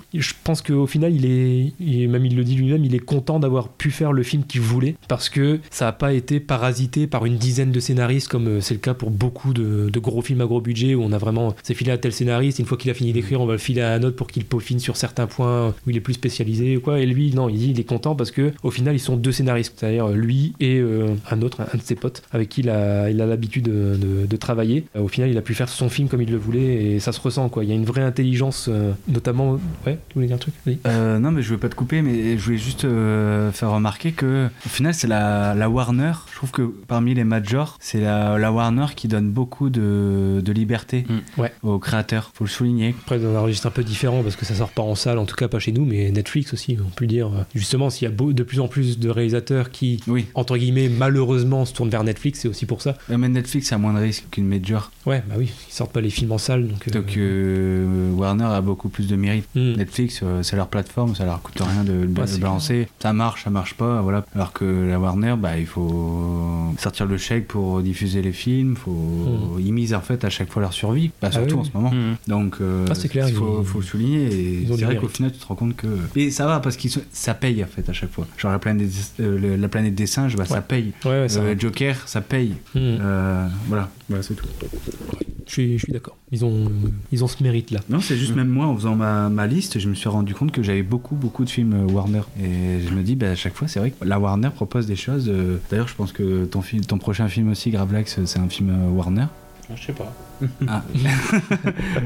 Ouais, c'est pas grave, mais, euh, mais oui, il faut le souligner. Euh, Donc oui, alors il était content parce que euh, du coup il n'y a pas une dizaine de scénaristes mais juste eux deux et euh, ça se ressent alors notamment il y a un truc vraiment intelligent c'est euh, pour garder le, constamment le point de vue des, des singes en fait il n'y a pas une seule scène sans singes ça alors, je m'en suis rendu compte du coup grâce à son interview j'avais pas tilté sur le coup mais en revoyant le film c'est vrai quand on regarde peu importe la scène alors je parle pas des plans je parle bien des scènes c'est différent quand même il y, a- y a bien des plans sans singes mais il n'y a, pas une seule scène où d'une façon ou d'une autre on voit un singe. Alors même parfois c'est très secondaire euh, il peut être en arrière-plan ou quoi mais c'est vrai il n'y a, pas une seule scène où on voit pas un des primates. Et donc euh, c'est vrai que c'est- bien vu quoi pour euh, toujours garder leur point de vue ce qui n'était pas forcément le cas dans, les précédents. Dans l'affrontement on avait plus le point de vue des humains pour le coup. Là c'est l'inverse dans, Suprématie de plus en plus on voit le, en gros la montée en puissance donc des singes qui vont dominer de plus en plus pour arriver à donc ce qu'on connaît du film originel. Vraiment la planète est dominée par les singes. Bon bah là, on voit ça au fil des différents films des différents films quoi. On commence vraiment avec le point de vue des hommes et on arrive au, troisième film où on a vraiment totalement le point de vue des, singes. Quoi, il y a une vraie, euh, une vraie évolution, une vraie continuité et pour rejoindre le film originel et même par exemple, je pense dans le, dans le langage qui évolue au fil des films, notamment en ce qui concerne le personnage de César qui parle de mieux en mieux le langage humain. Quoi, il arrive au final, euh, dans les deux premiers, il parlait avec des mots, il arrive à faire des mots ou des bouts de phrases par-ci par-là et on arrive au troisième film où il arrive à communiquer avec les humains avec des, phrases complètes. Donc euh, ouais, ils ont vraiment travaillé ça pour en arriver. euh, donc dans le film original, on voyait les singes parler euh, parfaitement comme des hommes. Bon, la continuité est vraiment bien bien faite et même dans les traits du, des singes, j'ai l'impression qu'il y a une évolution. Alors là, c'est peut-être moi qui déraille complètement, hein, mais par exemple, dans le troisième, contrairement aux deux premiers, il y a eu des moments où j'ai presque eu l'impression de voir les traits d'Andy Serkis en fait. De, alors je sais pas si vous, vous vous avez eu cette impression-là. Ouais, il y a eu des moments où en voyant César, j'avais l'impression de voir Andy Serkis. Mmh. euh, donc, euh, donc ouais, à mon avis, ça doit être volontaire. Euh, et le dernier point peut-être à, à relever, c'est donc la présence de Woody Harrelson dans le troisième en tant qu'antagoniste. Moi, j'adore vraiment la polyvalence de ce mec. Quand tu regardes sa, filmographie, euh, peut vraiment te faire de la comédie comme de- des rôles très sérieux comme ça. Il le fait à chaque fois très bien. Là, je parlais de Laurent Lafitte dans revoir là-haut dans le rôle de parfait enculé. Bon bah là, le parfait enculé, on l'a avec Woody Harrelson aussi. Mais là, pareil, dans l'écriture des personnages, quand on a un, bon méchant euh, avec des, vraies motivations justifiées, c'est-à-dire que il a, il a des vraies raisons d'être méchant entre guillemets. Vraiment très schématisé ce que je dis là, mais il y, a- des vraies motivations qu'on peut comprendre, qui fait que on va pas l'excuser, mais au moins on va le comprendre. Et ça déjà, ça aussi dans, la plupart des, gros blockbusters, euh, c'est pas toujours le cas, quoi. C'est pas toujours une évidence. Là au moins on arrive à au moins comprendre le méchant. Euh, il est suffisamment bien écrit pour qu'on comprenne ses motivations. Non vraiment je- j'encourage parce que je pense que il fallait au moins dans ce top que je parle au moins d'un blockbuster et je pense qu'en termes de blockbuster c'est ce qui s'est fait de plus intelligent en fait dans, dans cette décennie et puis surtout sur une sur un truc qui est pas original quoi sur une franchise qui existe déjà depuis longtemps et qu'on a repris dont qu'on a voulu rebooter faire préquel. En général quand on voit des trucs comme ça ça ça sent pas très bon. Et là non c'est vraiment on reprend une, une franchise qui a déjà été bien exploitée avec beaucoup de films et on arrive encore à renouveler le, le truc et à le faire de façon très très intelligente. Donc euh, c'est de bon augure. Euh, puis alors avec Batman contre Superman on parlait que c'était de bon augure pour le prochain Batman. Bon bah là du coup euh, pareil on peut le rattacher vu que ce sera réalisé par Matt Reeves qui du Ouais, coup a réalisé les épisodes 2 et 3 de cette trilogie là bon, bah, quand je vois sa réalisation sur, euh, sur ces deux films là ça me donne Mhm. encore plus envie de voir le prochain Batman donc euh, Ah, puis ça, puis aller au- au-delà du premier, en fait. Ouais. Qui, bizarrement, est le plus faible. ah oui c'est vrai que c'est rare mais Voilà. ouais, ouais. Et donc, oui, euh, surtout euh, aller plus loin. Voilà. Mhm, Franchissez le pas. donc, c'est bon pour moi c'est bon pour toi. Donc, mon numéro 3, ça sera donc, euh, oui, Love City of Z, The Lost City of Z de James Gray, donc de 2016. Bah, je vois euh, quand même euh, ouais, mitigé. hein. c'est euh, 6,6 sur 10 sur IMDb, 3,8 sur 5 sur Allociné. Bon, voilà. Ensuite, à l'époque, c'était le plus gros budget de James Gray, c'était 30 euh, millions euh, de dollars avant qu'il fasse euh, Ad Astra, où là, on passe à 90, euh, 90 millions. Donc sur 30 millions, seulement euh, 19 millions de recettes. Et en France, par exemple, 377 000 entrées, donc presque autant, enfin un tout petit peu plus que jusqu'à la garde, par exemple. Après, en France, je crois qu'il a pas été très bien distribué. Est-ce que moi, je l'ai pas vu en salle parce que j'avais pas pu? Je- Il faisait pas dans le coin. Et oui, oui, moi c'est pareil, je enfin moi j'ai pu le voir en salle, mais euh, c'était euh, pendant les vacances. Alors je suppose que c'est les vacances, il faudrait que je, je revois quand est-ce qu'il est sorti. Mais c'était euh, le Patel Liévin qui faisait les séances. Quand c'est pendant les vacances, c'est aussi le matin, et il était programmé seulement dans la séance de 10h30.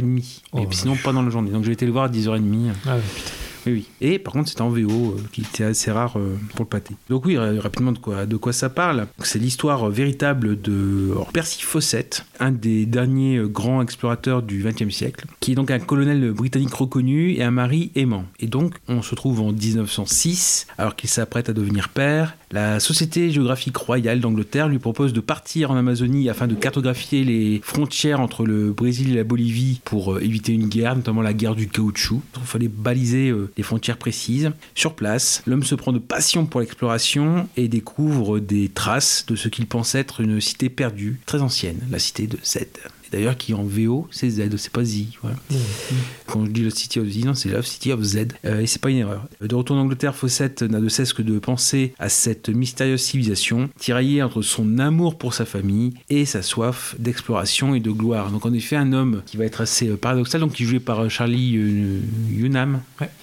Assez brillamment. Et donc au départ, c'était un rôle qui était dévolu plutôt pour Brad Pitt, à savoir que c'était un projet de longue haleine qui tenait à cœur à James Gray, parce que voilà, il s'est basé sur le roman de David Gran, qui plus tard fera La Note américaine. Je vous conseille ce roman, c'est une reco littéraire. Mais bref, en 2009, il avait sorti un essai sur justement Percy Fawcett, et tout de suite, James Gray s'est emparé du sujet, mais c'était une production assez compliquée à mettre en place. Et Brad Pitt finalement, il le pour Ad Astra, hein. mais euh, il va rester en tant que producteur exécutif sur le film, mais il va dire assez vite ah ça serait bien quand même que ce soit un Britannique, un acteur britannique qui tienne le rôle de Percy Fawcett. Dans ce film on a la magnifique photo de Darius Kunji, pour la, jungle assez luxuriante. Et bref, je trouve que le, film, en fait, c'est toujours la question sur un homme assez paradoxal qui cherche d'un côté à atteindre le rang dans la société euh, dont il s'estime être digne, parce que finalement, c'est quelqu'un qui est de la persifocette, de la classe moyenne, et qui cherche à avoir à un âge euh, où on doit aller un petit peu plus haut, un rôle digne, mais derrière lui, il y a tout le poids euh, familial et paternel surtout, puisque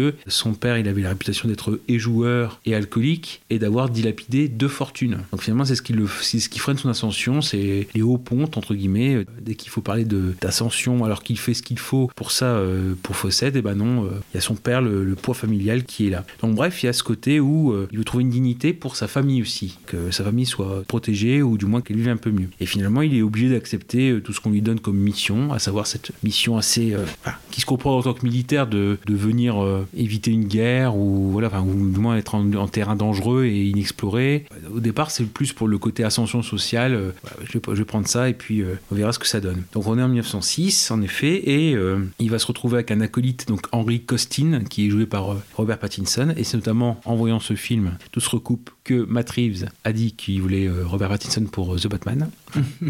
C'est fou quand même. Voilà.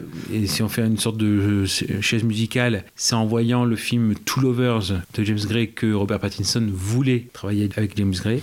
Et voilà, on a un film qui convoque à peu près beaucoup de, de, de, films autres qui sont dans ce domaine de la jungle. Il y a par exemple, oui, forcément Aguirre euh, ou La colère de Dieu. Attention, les deux Herzog, hein, euh, parce qu'à un moment donné, donc le, c'est un des Indiens qui parle à euh, Fawcett de cette sorte d'Eldorado qui était déjà mythique depuis plusieurs siècles, depuis le siècle des conquistadors. C'est Fawcett lui-même qui dira, voilà, il est, est, fou. Et en plus, on a aussi Fitzcarraldo, puisque bah, une des premières étapes quand ils arrivent dans la jungle, c'est une sorte de, petit opéra qui se trouve avec un petit baron qui joué par Franco Nero, qui fait un petit clin d'œil. Euh, on a plusieurs euh, éléments qui sont convoqués. Et euh, il y a ce côté où justement Fawcett va être confronté à un côté assez paradoxal entre son amour, justement comme il s'est dit un petit peu dans le résumé, son amour pour sa famille, mais aussi son nouveau désir, puisque ça lui tombe dessus, l'exploration. Surtout être confronté face au scepticisme de la communauté scientifique de l'époque. Ça donne quelques scènes voilà, entre un certain engouement, notamment le personnage de Murray, qui d'un côté au départ est très enthousiaste, et joué par Angus McFadden, là, qui était dans Dans Equilibrium et éventuellement dans, dans Saut 3 et 4. voilà, et finalement qui, euh, par côté en effet euh, très euh, égoïste et puis centré sur lui-même, va mettre des bâtons dans les roues de Fawcett dans, l'ascension. Donc là aussi, jusqu'au bout, même dans son rêve, il y a des moments où il y a des obstacles qui sont autres. Puis bref, on va le suivre tout au long de ce début du XXe siècle et jusqu'à éventuellement même avoir une sorte peut-être de, de retrouvailles avec sa famille, notamment son fils, qui à l'âge adolescent puis à l'adulte sera joué par Tom Holland, qu'on retrouve. Et il y a aussi un très beau personnage c'est celui de sa femme, euh, donc Nina, Nina Fawcett, jouée par euh, Sienna Miller, qui est une femme euh, courage, qui élève les enfants pendant qu'il est parti, qui comprend aussi la passion de son, son mari, qui accepte, qui même essaye éventuellement à un moment donné de, partir avec lui, de laisser les gamins, voilà, on s'en va. Elle le soutient énormément. James Gray, du, moment où il avait ce projet-là jusqu'à ce qu'il se fasse, il a pu faire entre-temps The Immigrant, 2013, et tout de suite, quand il a voulu faire un film dans la jungle, il a consulté le spécialiste Coppola par rapport à Apocalypse Now, donc il lui a demandé justement ouais, euh, qu'est-ce qu'il faut faire pour euh, finir dans la jungle? Bah, tu fais rien, tu vas pas, tu vas chez toi. Quand tu as, parlé de spécialiste dans la jungle, j'ai cru que tu allais dire Mike Horn. Ah, Mike Et donc, euh, non, non, non, donc surtout n'y va pas. Chez toi.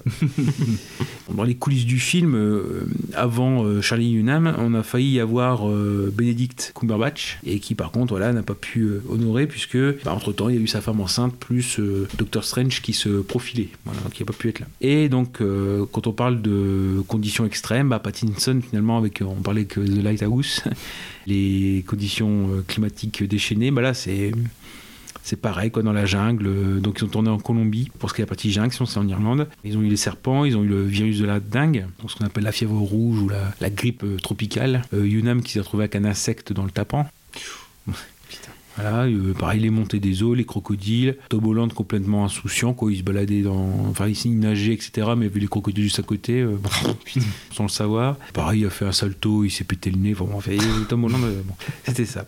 Et donc, bref, il fallait être énormément, énormément endurant, et même s'ils ont essayé de se replonger dans, les, dans ce que vivait Fawcett, bah, ils voient, ils, ont eu un jour où il fallait pousser un radeau avec des chevaux, etc., ils ont été complètement essoufflés, et ils se sont dit, bah oui, mais bon, eux, ils ont fait ça pendant trois ans, euh, au-delà de ça, ça permis à Yunnan justement de, de voir les épreuves que Fawcett a accepté de, de vivre par rapport à son rêve, d'affronter aussi bah, le scepticisme, d'affronter aussi les années passées loin de sa famille. C'est euh, cette détermination qui lui a permis de surmonter les obstacles. On dire aussi que c'est un premier film pour James Gray à l'époque sans Joachim Phoenix et sans euh, tourner à New York.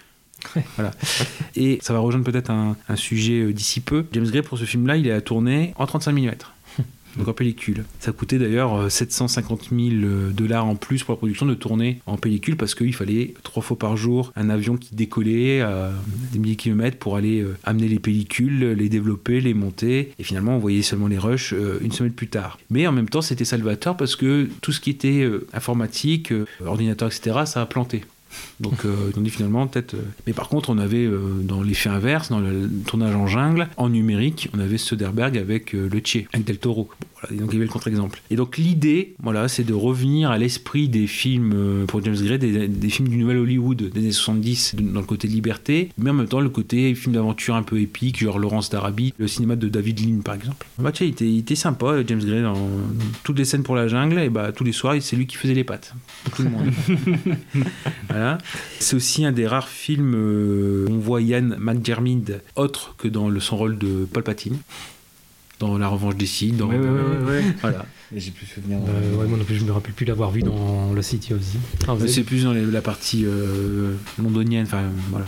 ok. C'est un des notables de la société de, de géographie. Dire aussi, oui, Fawcett, euh, au-delà de ça, il y a eu quand même une petite polémique autour du, film indirectement. C'est alors certes, voilà, on a le côté Fawcett, personnage réel, qui était ami avec Conan Doyle, qui l'a d'ailleurs inclus dans un de ses romans, bah, qui est Le Monde Perdu, euh, le professeur Challenger, qui euh, correspond à peu près à, à Fawcett. Et par contre, c'est l'explorateur John Hemming qui a fait une polémique avec le film, puisqu'il dit, donc c'était en 2017, il dit en fait, Fawcett, on en fait un très beau portrait dans, le film, mais réellement, c'était un raciste. C'était un cinglé et c'était un incompétent qui n'avait rien découvert et en plus qui a causé la mort de nombreuses vies. Bon, James Gray a répondu assez vite en disant que bah, le film n'a pas pour but d'être un documentaire, que Heming n'est pas un critique de cinéma ni un critique littéraire, que c'est un, aussi un homme de son temps et que voilà on peut pas euh, juger un homme en dehors de l'histoire. Donc on voit dans le film que euh, Fawcett est un homme ouvert, qui est un homme qui réfute les théories racistes, mais euh, Gray dit, dit bah oui mais il avait quand même des croyances sectaires et des, croyances rétrogrades. Mais bon, a, entre guillemets, c'est la, je veux dire c'est la licence poétique, c'est la licence euh, filmique, la licence euh, cinématographique. L'argument qu'il va donner, c'est euh, j'arrêterai mes, mes critiques, j'arrêterai mes, mes, mes films ou de défendre mon personnage quand on arrêtera de jouer Richard de Shakespeare, qui compte énormément d'erreurs historiques. Il y a eu une- quand même une petite polémique sur ce sur, le, le- film là. Bon après, pour moi c'est un- voilà vraiment un film. J'aime bien défendre les, les films qui n'ont pas marché ou mais qui méritent quoi. C'est-à-dire que là c'est quand même James Gray, c'est quand même un projet qu'il a à cœur, donc c'est pas voilà c'est pas un projet de commande. Ça reconvoque euh, beaucoup euh, de, cinéma d'aventure. Même si voilà c'est parfois ce qu'on reproche dans certaines critiques, c'est que bah voilà il n'y a pas assez d'action. Mais bon c'est pas c'est l'exploration, c'est pas non Ouais. plus. euh, C'est pas un film d'action, donc euh, non voilà. pas reprocher à un film ce qu'il propose pas. Mhm. Même si on a, euh, on a des, des- des scènes quand même assez, euh, assez fortes. Bon, il y a aussi une, petite- une petite scène de Première Guerre mondiale, la bataille de, de la Somme. Mais bref, on, on se retrouve avec ce- cette partie-là. L'esprit de ces, de ces explorateurs. D'ailleurs, c'est une phrase du personnage de Pattinson, de Costin, quand ils doivent repartir. C'est ouais, est-ce qu'on y va? C'est oui, cette jungle, c'est l'enfer, mais on finit par l'aimer. Mm. En fait, c'est cette partie-là et euh, l'idée de passer très près d'une d'une exploration. Il y a aussi la- tout ce qui est bien retranscrit, c'est la compétition avec les Américains. Le fait aussi que c'est une expédition qui est suivie, euh, il y a un intérêt. Après tout, aussi le lobbying, hein, le fait de rassembler des fonds. euh, cette partie-là et, euh, c'est surtout une très, belle scène euh, voilà où on a le retour de Murray et de quand ils reviennent de la deuxième expédition où justement il doit présenter ses excuses parce que voilà, c'est quelqu'un de grand rang mais bon qui s'est très mal comporté on a ce, côté dignité voilà. Je, m'excuse auprès de mes hommes pas auprès de auprès de Murray ouais. Donc non mais vraiment très film multiple et euh, un côté un peu à l'ancienne mais euh, tout en étant très agréable à regarder. Je sais pas pour vous ouais. Ah ouais, si, si, totalement. En plus, j'ai été très surpris parce que moi, à la base, je pense que comme pas mal de monde, c'est peut-être ça qui a déçu aussi. Je m'attendais vraiment à un film à la Indiana Jones, en fait, Mm. quand j'ai vu l'affiche, le titre. euh, Moi, je m'attendais à un film euh, d'aventure dans ce sens-là. Et au final, euh, pas du tout, mais ça m'a pas empêché d'être euh, vraiment totalement pris. C'est l'autre sens, je pensais que c'était plus un cannibal holocauste. Ah ouais, non. Là, on n'était pas du tout sur le même. euh, Ouais, non. Dans les deux cas, on a été surpris par le style, quoi. Mais...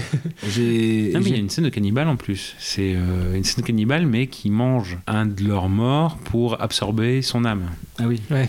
Bon, ça va. Ouais, c'est que ça. Après ce qu'on avait vu. nous. Non, mais ouais, bon, au final, j'ai quand même été pris par le côté. Bah, là, pour le coup, on parlait. Dans les- la dernière émission sur GG, on parlait de The End. Je disais, les gens me disaient contemplatif alors qu'il n'y avait rien à contempler. Bon, bah là, on a le parfait contre-exemple, quoi. Là, c'est film contemplatif, mais euh, la nature est vraiment en- mise en avant et ça fait partie. de- C'est presque un personnage à part entière, quoi. Donc, euh, Ouais, c'est un film d'ambiance, oui. Mm. Donc, euh, donc ouais, j'étais- j'ai été totalement séduit aussi par ce film, que j'ai regretté de pas avoir vu en salle du coup. euh, Mais bon, là encore une fois, bon, je l'ai vu quand même euh, sur une bonne télé, en Blu-ray Mm. avec un casque, donc ça, Mm. ça rattrape un peu, ça compense quoi. Mais bon, c'est vrai que ça vaut pas l'expérience salle, c'est- ça reste dommage. Tu l'avais vu hein? Oui, oui, oui, oui. Mais pareil, euh, sur un écran, euh, dans ma chambre, euh, avec une barre de son. euh, je sais pas, il faut détailler. On va passer à la suite, euh, Kaza. D'abord, tu veux un café? Ah ouais, bah ouais. Allez. Mais surtout, je vais me lever pour euh, faire craquer. Ouais, ouais, Ça va euh, dirait, je sais plus, je sais pas qu'il faut que je trouve la référence, mais avec ton truc comme ça là. on dirait- Ah, ça vous a fait mal si, aux oreilles, On dirait un tennisman des années 80 là, tu sais. Bon, sinon là, comment fonctionne On finit pour euh, celui-là. Là, il est 4 heures. Ouais, bah du coup, euh, on verra plus tard pour le dernier, je pense. Voilà, ça va très vite. Ah, c'était déjà au deuxième? Bah ouais, moi Ah oui, j'ai oui, moins de oui, films que C'est sur vous. la même ligne, c'est pour ça. J'ai moins de films que vous. Il en reste deux Moi, il m'en reste deux, ouais, mais comme c'était moi qui commençais, normalement, Ah oui. toi, il est censé t'en rester trois, non? Non, non. Moi, j'en avais... De toute façon, j'avais moins de films que vous. Ah, ok. Ouais, ouais. J'ai compté et j'avais moins de films que vous. T'as moins de films? Ouais, j'ai moins de films que vous. Ah, t'en avais un de moins alors, sûrement, logiquement. Alors, 1, 2, 3, 4, 5, 6, 7, 8, 9, 10, 11, 12, 13, 14, 15. Et moi j'ai euh, 1, 2, 3, 4, 5, 6, 7, 8, 9. Ouais, enfin ceux-là j'en ai pas parlé, donc au final, euh, voilà, t'enlèves- en fait t'enlèves les trois là. euh, T'enlèves euh, Ouais. Ghost Story, Coco et quelqu'un. Ah, donc c'est ça, donc il t'en manquait, hein. Oui, mais c'est pas grave. Ah, c'est pour ça, c'est- on, l'a- on a arrêté l'épisode de. Il avait pas fait le sien. Bah oui, oui. Parce qu'à chaque fois, on fait des tours de table. Oui, et oui. à chaque fois, c'est toi qui finis. Et là, on a fini sur moi. Ouais, Ouais, mais c'est pour pas ça. Donc, il fallait en rajouter. Bah oui, mais t'auras un, to- un top 9. Bon, Ah bah, au pire. c'est pas grave. C'est quoi déjà ton film toi Je vais essayer de me greffer à quelqu'un. Rajouter des crocos. euh. Ouais, ok. Non, non, non, c'est pas grave. Non, non, c'est Où tu veux. Après, tous mes films ont été sucrés, euh, je, peux plus, je peux plus les dire. Donc, euh. non, non, je.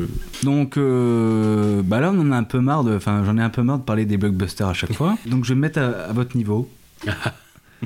Et j'ai parlé de, au moins d'un film indépendant que personne ne connaît. On en a parlé euh, dans, les, dans les vidéos euh, YouTube, notamment euh, celui, celui de, de.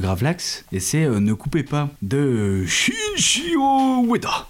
c'est juste que j'adore, j'adore l'accent japonais. Donc c'est un film de 2017 avec un budget de, de 25 000 dollars seulement. Et donc le, le résumé, enfin le résumé, le, le pitch est, euh, c'est juste le tournage d'un film d'horreur qui. Bah attendez, j'ai- en fait non j'ai trouvé, je suis con, j'ai trouvé un, un résumé qui est sympa et qui, euh, qui est sympa, ouais. Euh, voilà, c'est ça. C'est le tournage d'un film d'horreur qui bat son plein dans une usine désaffectée. Les techniciens sont blasés, les acteurs euh, sont pas vraiment concernés. Il n'y a que le réalisateur qui semble investi de l'énergie nécessaire pour donner vie à un énième film de zombies à petit budget. Mais pendant la préparation d'un plan euh, particulièrement ingrat, le tournage est perturbé par l'éruption d'authentiques morts-vivants. Voilà. Mhm. Je trouve le, le résumé pas mal. Oui, donc ce film, en fait, tout simplement, c'est l'exemple type qui démontre en fait qu'il faut regarder un film jusqu'au bout pour euh, pouvoir le, le juger. Parce que là, en fait, on est euh, sur un cas particulier avec Ne coupez pas, puisque alors comment vous en parler sans vous enlever de la surprise? Vous allez vous demander ce que vous allez regarder pendant le premier tiers du film, mais ne vous inquiétez pas. C'est prévu, c'est programmé, c'est- comme ça. Ça fait partie du film. Et vous allez voir à quel point euh, l'aspect nul de, de- de la, la première partie peut devenir génial en fait. Mm. Bah, c'est un peu Cendrillon. C'est un peu le, syndrome Cendrillon. C'est la meuf, enfin c'est la femme qui est euh, toute poussiéreuse au début et qui finit euh, voilà euh, Mm. avec ses souliers en verre et, J'adore l'analogie. et toute euh, pétillante à la fin. Et là, c'est exactement pareil. C'est exactement pareil. J'étais vraiment à deux doigts de couper.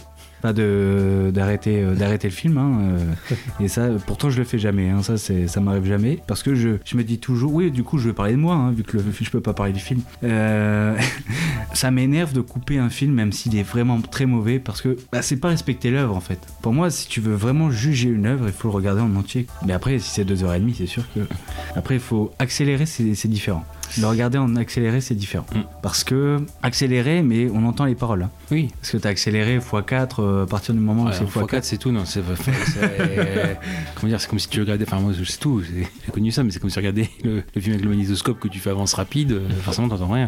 Voilà. Bah, Des fois, je dirais même, des fois c'est imperceptible, c'est du 1 x 10, euh, enfin non, c'est du x 1,1. Mm. À la limite, voilà, le- la limite c'est 1,3.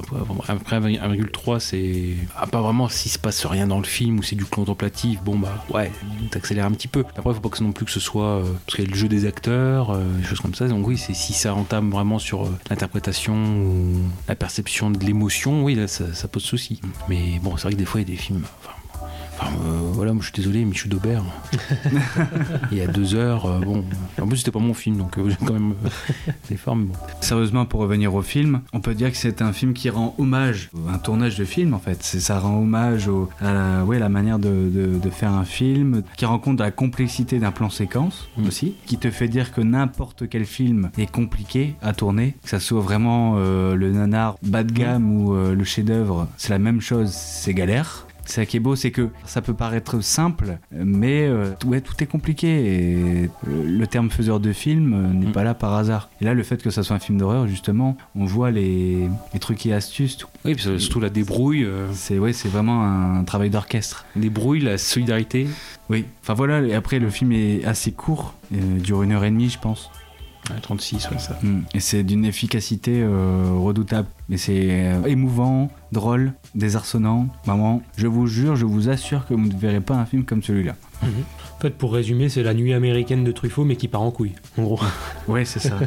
c'est ça, c'est ça. Mais après, même si vous n'aimez pas les films de zombies, euh, Ah oui, oui, oui, c'est clair. il n'y a aucun rapport. Vous allez voir. Enfin, clair. contrairement à ce que le film prétend, il n'y a aucun rapport avec un film de zombies. Donc ne vous inquiétez pas. Surtout, ne coupez pas. Bon, à quel tour Allez, on enchaîne. Alors, euh, là, c'est le moment extrêmement douloureux pour moi, parce que c'est là qu'il a fallu choisir un numéro 2, un numéro 1. En vérité, là, à l'instant où je vous parle, j'hésite encore à intervertir les deux, en fait. Euh, donc, vraiment, considérez que c'est deux numéros 1 que je vais vous annoncer. Vraiment, le, dans mon cœur, les deux seront à la première place. Donc euh, là, il faut que je fasse un choix, donc je, vais, je vais y aller. Donc, en numéro 2, je vais parler de Hostile. Film, ou Hostiles, ça dépend si vous voulez dire à l'américaine ou à la française, mais dans les deux cas c'est le même titre. Euh, donc film sorti en 2017. C'est un western de Scott Cooper. Donc il est réalisateur, scénariste, producteur. Rien que ça. Scénariste, savoir quand même qu'il a écrit à partir d'un manuscrit donc de Donald Stewart. Il n'a pas totalement inventé le scénario. Scott Cooper, alors qui est cet homme? C'est donc le réalisateur entre autres de Crazy Heart avec Jeff Bridges, qui jouait donc le rôle d'un chanteur de country. Et il est également connu pour avoir euh, réalisé Les Brasiers de la colère, avec euh, notamment Christian Bale, qu'on retrouve au casting d'Hostile. Alors ça c'est le titre avec lequel je galère à chaque fois, désolé. Strictly, strictly, strict, strict, strict, ça c'est le- Chris Pauls. Strictly. Bref, strictement criminal. Euh, Donc avec euh, Johnny Depp dans le rôle d'un tueur. Enfin voilà, je, je vais pas refaire le film. Et alors, le prochain, qui normalement devait sortir cette année en 2020 et qui est euh, finalement à cause du Covid a été repoussé à une date qui pour l'instant est encore inconnue, en tout cas au moment où on enregistre, donc en octobre. Je sais pas au moment où l'émission sera diffusée fin décembre, est-ce qu'on aura enfin une nouvelle date, j'en sais rien, mais un film d'horreur qui s'intitulera Affamé. Et euh, vraiment, quand je vois la réalisation de, Hostile, j'ai très très très envie de voir un film d'horreur par ce mec, ça va être génial. Donc euh, à voir. En tout cas, Hostile, de quoi ça parle? Je- Alors j'avais écrit un pitch dans mes notes, finalement j'ai ramené le Blu-ray, je vais vous lire le, le pitch officiel, ce sera mieux. En 1892, le capitaine de cavalerie Joseph Blocker, ancien héros de guerre et devenu gardien de prison, et donc joué par Christian Bale, est contraint d'escorter Yellow Hawk, chef de guerre Cheyenne mourant sur ses anciennes terres tribales. Peu après avoir pris la route, il rencontre Rosalie Quaid, qui est jouée par Rosamund Pike, excellemment jouée par Rosamund Pike, je le précise. Le seul rescapé du massacre de sa famille par les Comanches, la jeune femme traumatisée se joint à eux dans leur périple où ils seront contraints de s'allier pour affronter des ennemis prêts à tout pour les anéantir. C'est un pitch plutôt alléchant, je trouve. Euh, le, à noter que le film débute sur une citation de l'écrivain britannique D.H. Lawrence, qui pour moi donne euh, très très bien le, ton du film et le, thème central. C'est l'âme fondamentale de l'Amérique est dure, isolée, stoïque et meurtrière. Jamais encore elle ne s'est adoucie. Euh, en fait, pour moi, voilà, le, vrai sujet du film, contrairement à ce que pourrait laisser croire le pitch, c'est ça en fait. C'est plus un, film sur l'Amérique elle-même et donc, bah, comme le dit la, la citation, son âme fondamentale, quoi, la, la violence qu'a connue l'histoire des États-Unis. Comme j'ai dit, c'est la deuxième collaboration entre Scott Cooper et, et Christian Bale après Les Brasiers de la colère. Euh, donc au casting, Rosamund Pike, mais également Wes Studi dans le rôle donc, de Yellow Hawk. Il y a Timothée Chalamet également. au casting, euh, voilà, on le voit pas énormément, il y a un rôle secondaire, mais, mais il est là. Paul Anderson également, alors il y en a beaucoup qui s'appellent Paul Anderson. Celui-là, c'est celui de Peaky Blinders, qui joue le rôle de Arthur dans, dans Peaky Blinders. À la musique, donc c'est Max Richter, qui a notamment signé les BO de Perfect Sense, de Paradise Lost, et d'un film qu'on a très très rapidement évoqué il y a quelques minutes, Ad Astra, de James Gray. Il n'y a pas eu de tournage en studio, c'est que du décor naturel. On est là aussi sur un film assez contemplatif comme euh, The Lost City of Z, donc registre un peu différent quand même, mais en tout cas le côté contemplatif est vraiment commun. Moi ce que j'aime énormément dans ce film, c'est vraiment la profonde humanité qui se dégage derrière toute cette violence. Voilà, chaque personnage a vraiment euh, des, traits très humains et ça tombe bien. C'est un film qui me tient particulièrement à cœur parce que du coup, je l'ai vu à la première fois au cinéma quand il est sorti en 2017. Je l'avais pas revu depuis. Je l'avais d'abord dans un premier temps mis dans mon top, euh, voilà, une place un peu aléatoire. J'ai j'ai acheté le Blu-ray spécialement pour le revoir pour l'émission. J'appréhendais un peu parce que mon souvenir du coup était quand même assez vague. Même si je me souvenais l'avoir apprécié, euh, bon, c'était assez vague et je me suis dit encore une fois, peut-être qu'en le revoyant, je vais plus le mettre dans mon top. Finalement, après l'avoir revu, la seule conséquence que ça a eu, bah, ça a été de le placer plus haut dans mon top.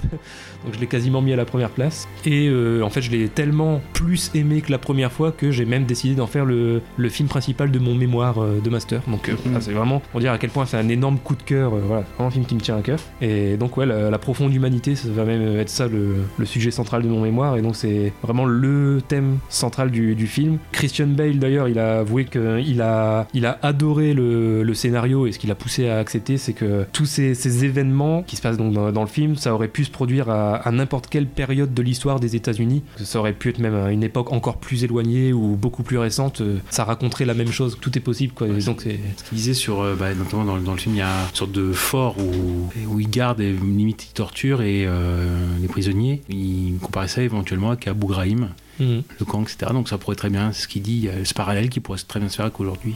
Ah, c'est ça.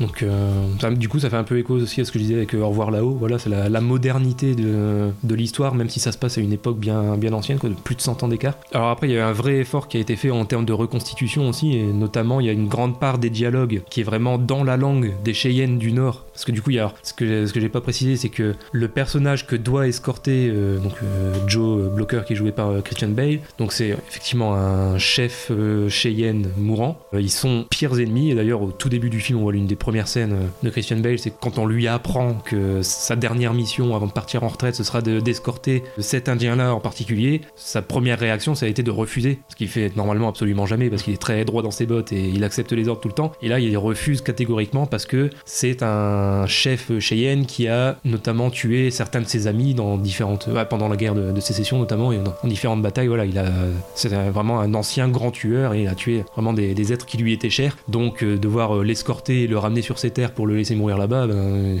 ça, sa première réaction, c'était de dire bah euh, désolé mon pote, mais va te brosser quoi. et bon, finalement, euh, bon, à force, son chef a réussi à faire preuve d'autorité et lui imposer, il va accepter la mission malgré lui. Et du coup, de par son passé comme ça donc de, de guerre, et notamment contre les différentes tribus indiennes, le personnage il parle très très bien le dialecte euh, Cheyenne et donc il a fallu que les différents acteurs, et y compris Christian Bale, apprennent la langue des Cheyennes du Nord, qui est un dialecte qui aujourd'hui est extrêmement rare et en plus compliqué à apprendre et qui a presque disparu. Et donc il a, il a fallu trouver des descendants Cheyennes qui le parlent encore et qui en plus étaient capables de l'enseigner, donc qui étaient bilingues euh, en anglais pour pouvoir l'apprendre. Il fallait les trouver. Ils en ont trouvé. Donc Christian Bale, il a galéré énormément pendant des mois, mais finalement il a, il a réussi, il l'a vraiment appris. Donc gros, gros investissement de sa part euh, là-dessus. Le, le film, il est globalement très apprécié et très appréciable, notamment euh, très apprécié chez la communauté Comanche, justement, parce que alors, il y a euh, William Voller, c'est le, le consultant Comanche pour le film, sur le tournage. Il a été impressionné, par la façon dont on a honoré leur mémoire en s'intéressant à leur comportement, à leur langage, etc. Leur histoire, les injustices qu'ils ont connues, sans pour autant omettre la, violence de leurs actions. C'est voilà, une vraie description comme rarement on l'a on l'a montré. En fait, c'est pas des simples Indiens clichés, euh, voilà, c'est juste euh, des méchants qui tuent les gentils cow-boys. Voilà, là, il y a euh, un vrai travail derrière pour bien les représenter, euh, y compris les injustices qu'ils ont connues, qui sont vraiment. euh, les personnages en parlent dans le film et, reconnaissent. Quoi. Même les personnages américains finissent par reconnaître que euh, leur traitement des différentes tribus, et notamment les Comanches, bah, c'est pas forcément euh, très gai, ce qui est pas très gentil ce qu'ils leur ont fait. Et vraiment, ce qui se dégage de ce film, c'est alors, le côté contemplatif, ouais, donc la, la lenteur, ça, c'est clair, c'est c'est un film. euh, si, si vous aimez vraiment les films euh, d'action bien bourrin, faut surtout passer votre chemin parce que vous allez vous faire chier comme un rat mort. C'est vraiment, c'est très lent, mais euh, justement, cette lenteur, elle permet à la, à la brutalité, quand il y en a, ben, d'être vraiment euh, plus viscérale. Qu'il n'y a pas beaucoup de brutalité dans le film, mais alors par contre, quand il y en a, ça vient d'un coup. Et il y a plusieurs moments dans le film où vraiment, c'est assez, pas monotone, parce que ce serait péjoratif de dire ça, mais ouais, c'est vraiment très lent, très posé, très calme. Ça fait un peu road trip, justement.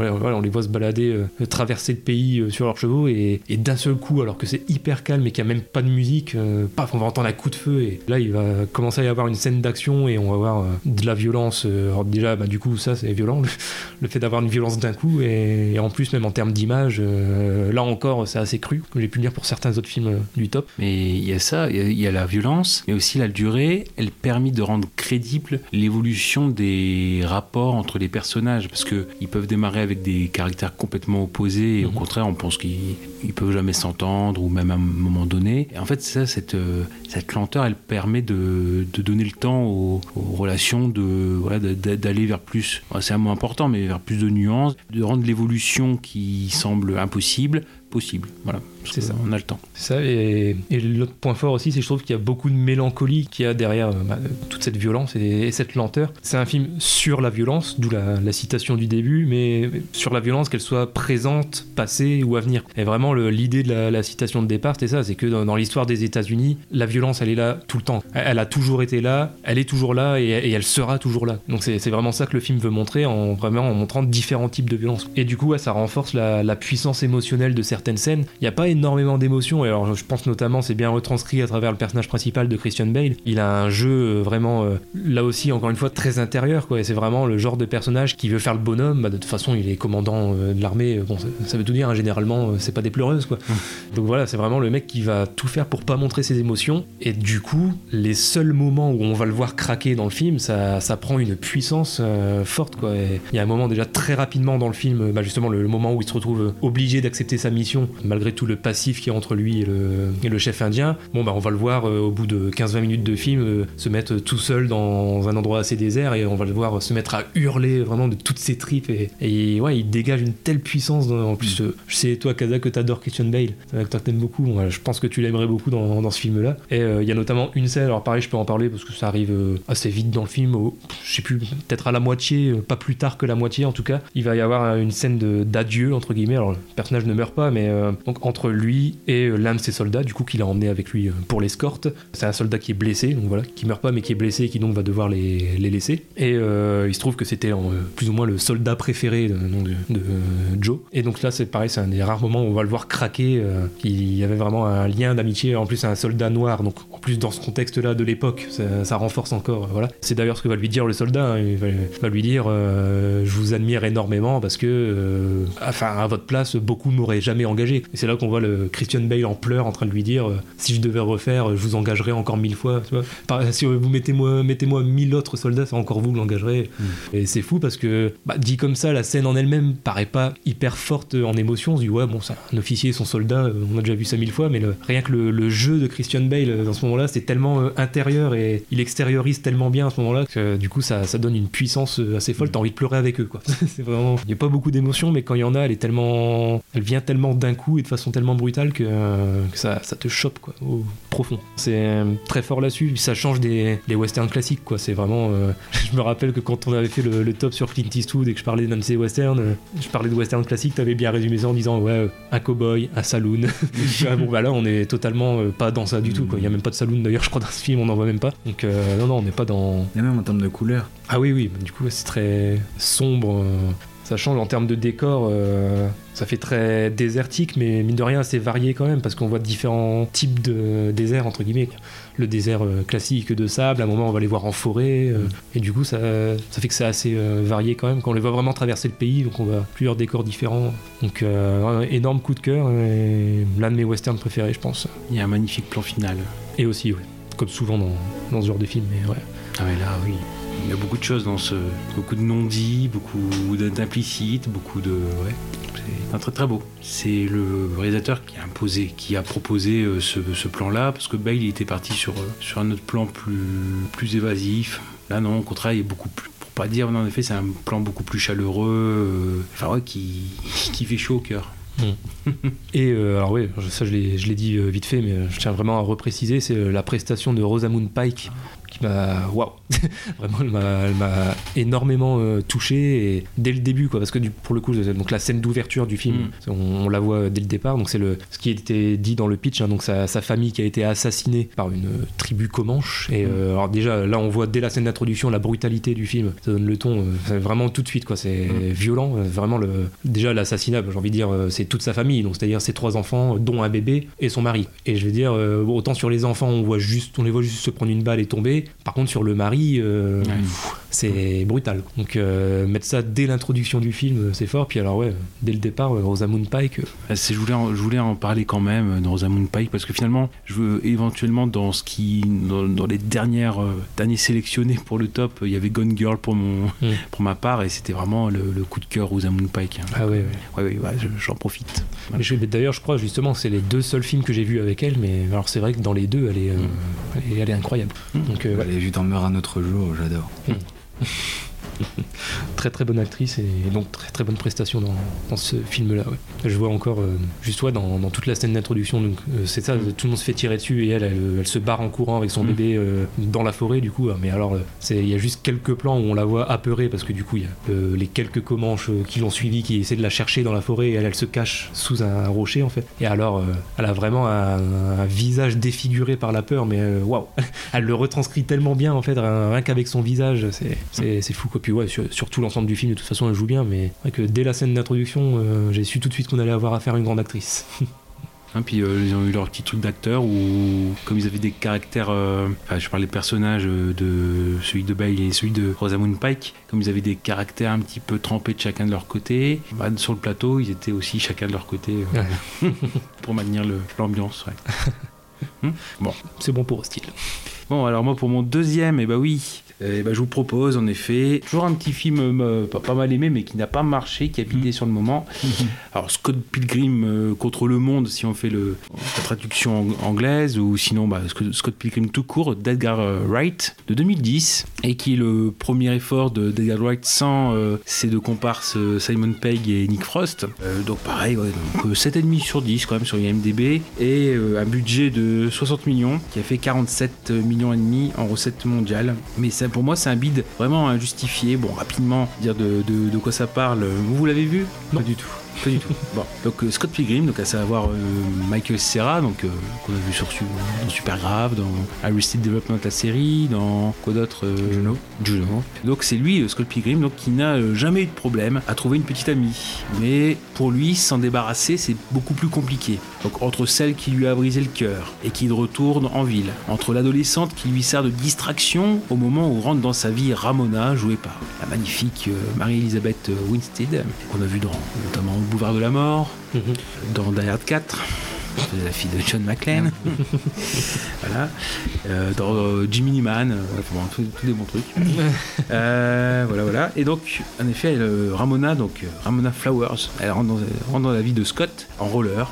Bref, pour Scott, l'amour n'a jamais été une chose facile. Il va cependant vite réaliser que le nouvel objet de son affection, Ramona, traîne les plus singulières casseroles jamais rencontrées. En effet, ses ex ont formé une ligue qui contrôle sa vie amoureuse et sont prêts à tout pour éliminer son nouveau prétendant, Scott Pilgrim. Donc à mesure que Scott se rapproche de Ramona, il est confronté à une palette grandissante d'individus patibulaires qui peuplent le passé de sa ciné. Un mesquin skater qui va, être joué par euh, euh, Chris Evans juste avant Captain America. À la rockstar végétarienne, donc ça c'est Bre- Brandon Roof. Superman, euh, Superman Returns, en passant par une affreuse paire de jumeaux asiatiques, euh, disco jockey également. Et s'il espère séduire l'amour de sa vie, il doit triompher de chacun d'eux avant que la partie soit bel et bien game over. Voilà. Euh, là aussi, euh, c'est ce que à Casa avant le.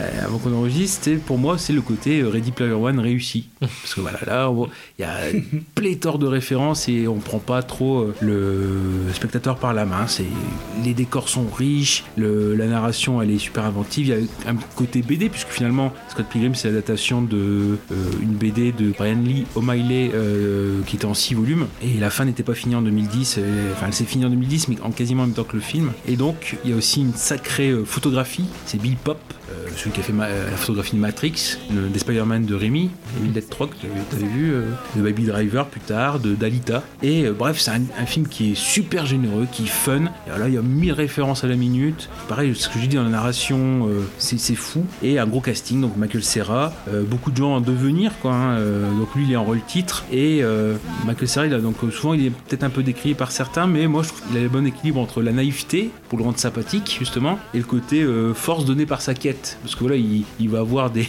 super- pouvoirs, ou du moins une grande capacité de baston, même si, pareil, chaque euh, adversaire est éliminé de cette manière. Parfois même, il a de l'aide, ou en gros, il n'y a que le premier adversaire qui le bat lui-même. Euh, dans les autres, il y aura toujours. euh, l'aide de quelqu'un ou un événement ou quelque chose qui fait que voilà l'arrivée de la police végétalienne. donc Marie-Elisabeth Winstead, donc ça on l'a dit. Aubrey Plaza, donc de Parks and Recreation, qui est aussi vite fait dans le dernier Chucky, dans le remake, dans la, série Légion par exemple. Brie Larson, Captain Marvel. Anna Kendrick, qui était dans Twilight, qui faisait Jessica, euh, qui est aussi dans L'ombre des Mini. Donc euh, Chris je l'ai dit, j'ai euh, Jason euh, Schwartzman qui euh, tourne beaucoup dans les Wes Anderson, hein, c'est un acteur fétiche de Wes Anderson. Brandon Roos, euh, donc lui, bah voilà, le végétalien extrême qui se moque un peu de son image. Et surtout, alors, on, ne le voit pas sur l'affiche, il y a le frère de Macaulay Culkin, Kieran, et qui est le coloc gay de Scott Pilgrim, Wallace, et qui est peu présent dans le film, mais à chaque coup qu'il vient, il y a toujours la réplique cynique. il, est, vraiment excellent dedans. De plus, la BO, elle est géniale parce que euh, Scott fait partie d'un groupe, il est bassiste dedans, le groupe euh, Sexo.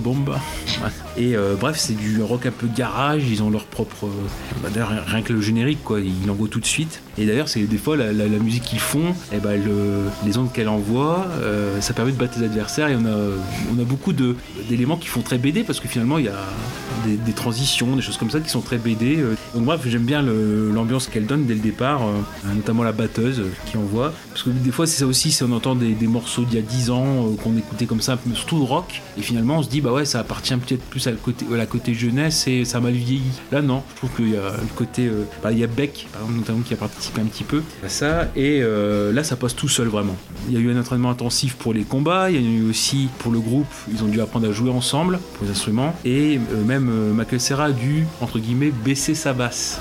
Parce que lui, il en joue, donc il a dû euh, un peu baisser son niveau pour. euh, et euh, bref, il y a énormément de, de références. Bah, de toute façon, la, la couleur, elle est annoncée tout de suite, puisque le logo universel, il est en, en 8 bits. Et d'ailleurs, je, pense que c'était le frère de mémoire, c'était peut-être le frère d'Edgar Wright qui avait proposé en version bêta ce, de- ce logo. Ils pensaient que voilà, on, on allait retravailler dessus. Et non, ça a plu tout de suite, donc ils l'ont gardé comme ça. Bref, il y a des petites choses comme ça pour le, le fait d'avoir l'autorisation d'utiliser le thème de Zelda d'avoir aussi le, générique de enfin la musique de Seinfeld parce qu'il y a une, petite scène sitcom donc ils ont ils ont fait ça. Pareil pour un film quand même euh, qui fait plaisir bah, on a 46 morts dans le film. Même parfois c'est tellement généreux qu'il y a peut-être des effets qui sont là qu'une seconde mais enfin ça, ça fait super plaisir quoi. Et donc surtout on a aussi un super rythme. À droite c'est ça c'est très précis. Il y a un sens du timing du montage. Pourtant le film il fait 1h52 on pourrait penser qu'il y a une baisse de, de régime peut-être mais non pas du tout. Et en fait on a aussi plusieurs films en un seul on a le teen movie on a une, une comédie romantique un petit peu on a un film d'action un film de SF un film de super-héros et aussi un film entre guillemets comme je le dis un peu multimédia parce que on a un peu de BD euh, même si voilà il n'y a pas de passage très animé mais euh, euh, vraiment les effets bah, on se croit dans, le Batman des années 60, enfin, de 66 quoi avec Bing Splash, etc. Parfois aussi, il a des défauts dans sa générosité. Bien sûr, forcément, un cran en dessous, c'est les Lachaud, comme on disait, les films de Philippe Lachaud, où il, a- il balance euh, 25 blagues, et puis bon, dans le lot, s'il y en a 5 de bonnes, euh, voilà, mais au moins, euh, il y a du rythme, etc. Bah, c'est pareil. Forcément, il y a à prendre à acheter dans tout, euh, parce que Wright est beaucoup plus, beaucoup plus généreux. Même à la limite, par exemple, le premier combat, c'est contre l'ex qui est indien, indien d'Inde, Machu Patel, de, donc de, de Ramona. Et euh, bref ça se transforme limite en combat euh, Bollywood. Donc d'ailleurs euh, même Gadwright le voyait un petit peu comme une comédie musicale enfin même le film en général parce que bon ça ça, ça bouge. Bref voilà su- super un film vraiment très très fun. J'ai revu aussi pour le parce que ça faisait longtemps que je l'avais pas revu. Et non non ça vraiment c'est un film de- du début vraiment c'est 2010 hein, il y a 10 ans. Et ça garde la, la pêche comme Coco c'est bien fait. C'est aussi un film de passionné. Là aussi il y a beaucoup de scènes supprimées dans le dans le DVD c'est vrai que bah, comme je l'ai repris je l'ai pas je l'ai pas ramené. Pareil il y a une écoute euh, sur euh, notamment sur du public sur la fin etc parce qu'il y avait eu les projections de test non non franchement il y a mille idées à la seconde euh, c'est super. Et c'est dommage que ce soit passé euh, peut-être pour consoler. Le confinement a eu du bon puisque bah, pendant le confinement en, juillet ils ont fait une suite euh, alors bien sûr forcément c'est en zoom comme ça se fait beaucoup euh, Scott Pilgrim contre la crise mondiale de l'eau euh, sur un scénario donc de Michael Bacall qui était euh, est Wright euh, aussi le, co-scénariste du film. Et euh, bah, quasiment tous les acteurs ont repris leur rôle. Enfin du moins c'était une sorte de lecture hein, on va dire ça comme ça. Michael Cera, Chris Evans était là Anna Kendrick euh, Mary-Elizabeth Winstead Jason Schwartzman Brendan Roos aussi voilà etc en bref ils étaient quasiment tous là. Il y avait juste peut-être Brie Larson forcément Kieran Culkin qui n'était pas là. Bon bref c'est les autres qui ont pris leur rôle d'ailleurs elle, est, disponible sur YouTube hein, voilà si vous voulez la voir donc il y a quand même une petite, une petite suite euh, et si on veut prolonger parce que c'est dommage c'est vraiment il y, a- un univers tellement riche que euh, ouais c'est dommage qu'il n'y ait pas eu de suite euh, voilà mais en tout cas on le remet pas je trouve assez en avant d'ailleurs même je crois en, en Blu-ray je crois que c'est un peu ça devient un peu compliqué à le trouver euh, Je viens de regarder là, ouais, c'est très compliqué. hein. Ouais, parce que c'est même un DVD, je crois que c'est un Blu-ray il faut, italien, mais bon, il y a quand même la piste française dessus. Oui, c'est assez, euh, assez compliqué. Donc bon, à l'époque c'était le DVD, euh, donc j'ai encore mon DVD. Mais non, vraiment un film super, euh, pff, super généreux et rock'n'roll. Et, euh, non, non, donc là, oui, franch- franchement, euh, bah, je pense que c'est comme toi avec Hostile. C'est, je, l'ai regardé pour vérifier si je le mettais dans le top, et en le revoyant, je me dis, bah voilà, je suis obligé de le mettre haut. Ça, ça m'intéresse bien, ouais. ah ouais, bah écoute, euh, c'est vrai que bah, là, je te, ouais, je te ramènerai dans, dans deux jours. Mais bon, ça sera en DVD. Bah, c'est très bien. Très bien. Oh, oui. Eh ben, c'est le tour du dernier film de Casa. Oui, alors bah c'est euh, c'est un film, enfin c'est pas vraiment un film, c'est un documentaire, c'est un documentaire bilan. Euh, oui, d'un côté, bilan d'étape. j'avais pas fait de top, mais au final le fait que je termine euh, ma liste avec ce, euh, ce documentaire, c'est une belle manière de, de résumer euh, la décennie, je, je pense, parce que euh, Side by Side en fait c'est la révolution dig- digitale en, en français. Mauvais titre. Comment? Un très mauvais titre Oui, euh, oui. français, parce que justement le côté côte à côte, Et donc imaginez que des réalisateurs tels que Spielberg, Cameron, Lucas, Robert Rodriguez, Fincher, David Lynch, voilà, bah voilà, tout ça. Soderbergh. Soderbergh discute à propos du présent du cinéma et de son avenir en termes euh, techniques, c'est-à-dire surtout en termes de, de caméra. Déjà, c'est un rêve, mais le fait que ça soit présenté par euh, Keanu Reeves, bah, c'est la cerise sur le gâteau. Et donc c'est super, super, super intéressant parce qu'on voit. euh, D'ailleurs, j'ai pas dit qu'il y avait Nolan aussi. Et Scorsese. Non mais oh. Ah, Scorsese, j'ai pas dit non plus. Et, euh, George Lucas. Et George Lucas, non mais c'est bah, c'est le cinéma quoi. c'est le cinéma et, et tout est là dans ce, dans ce documentaire euh, ludique sur euh, bah, les différentes euh, caméras, enfin que ça soit du numérique, la différence entre surtout il y a deux écoles, on va se rendre compte qu'il y a deux écoles entre le numérique et, euh, et la pellicule. Donc euh, donc là par exemple je vois la liste sur l'affiche donc Cameron, bah, on sait très bien que lui c'est ça a toujours été euh, le numérique et toujours dans le dans le progressisme, euh, enfin dans l'aspect progressiste du- de la technologie. Donc euh, voilà, c'est à 3D, tout ça, tout ça. Et de l'autre côté, on a par exemple Fincher, je crois, qui est pro pellicule lui. Ah non, Non? Et Ah non, euh, Nolan euh, pro pellicule, dans les pro pellicules, euh, oui, Nolan. Rodriguez, non? Ah non, non, non, non, non, non plus. Non plus? Moins Scorsese, non Pellicule, euh, Scorsese, ouais, Je fait. Scorsese, il fait pas un mélange Pellicule. Tarantino. Enfin, ça dépend. des Oui, films. Tarantino, non, Tarantino, t'as fait. Michael Mann. Ah, Michael Mann, il passe en numérique.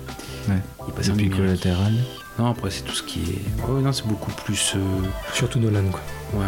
Oui, en fait, ouais. De toute façon, dans le, dans le documentaire, tu vas voir euh, deux visions complètement différentes. C'est là où tu vas vraiment euh, d'un côté Cameron et d'un côté Nolan, et tu vas avoir deux visions complètement opposées, bah, qui se valent aussi. Et d'un côté, je, me rappelle aussi de, de George Lucas qui expliquait sa vision du cinéma, mais à l'époque, et qui s'était fait euh, bah, lyncher par tous ses, euh, ses, collègues et ses confrères. Et au final, euh, bah, l'heure qu'il est, c'est lui qui avait, raison. Donc, enfin, ah, voilà, c'est super, super, super intéressant. On a des visions de réalisateurs, de, des piliers du cinéma.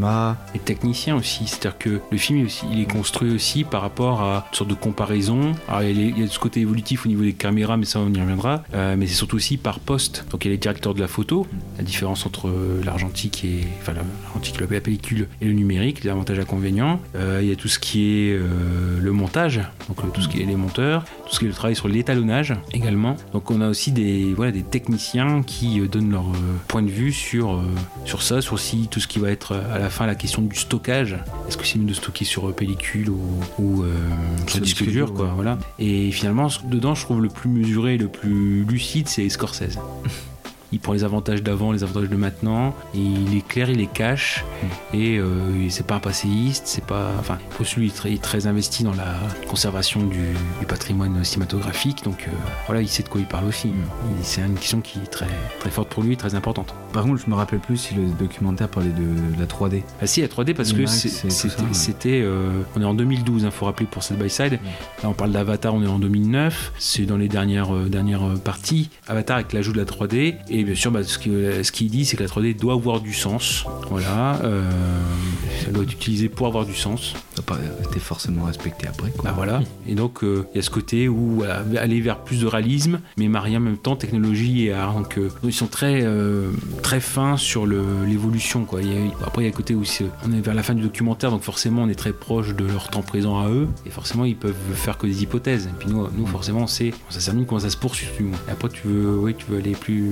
Non, non, non, non, non. C'est, c'est juste que je, je trouve euh, le documentaire, euh, bah, c'est une sorte de bible en fait. C'est, comme, euh, c'est, c'est le genre de documentaire que tu peux mettre à côté de, eh bah, du cinéma américain euh, selon Martin Mm. Scorsese ou Mm. c'est, une sorte de bible en fait. C'est des bibles en vidéo sur le sur le cinéma et ça, la révolution digitale, je, side by side, je pense que c'est voilà une des dernières, en tout cas la, la plus récente bible qu'on peut avoir sur le cinéma. Puis même le, le casting est vraiment, euh, enfin c'est vraiment, le casting est vraiment pertinent. Là on a vraiment bah, le cinéma. Et oui, oui, ah oui, euh, justement, ça, me revient et ça, il y a beaucoup d'enseignements qui sont retirés là-dessus. Pour tout ce qui est directeur de la photo, euh, l'idée c'est qu'en pellicule, forcément, on voit les rushs le lendemain et que, en gros, c'est euh, euh, directeur de la photo, voilà, il, sait ce qu'il fait en théorie et euh, c'est lui le magicien et c'est lui qui sait avant tout le monde ce que, qui va, ce que va normalement donner la, le film sur pellicule. Tandis qu'en effet, avec le, numérique, on voit tout de suite et on peut corriger, euh,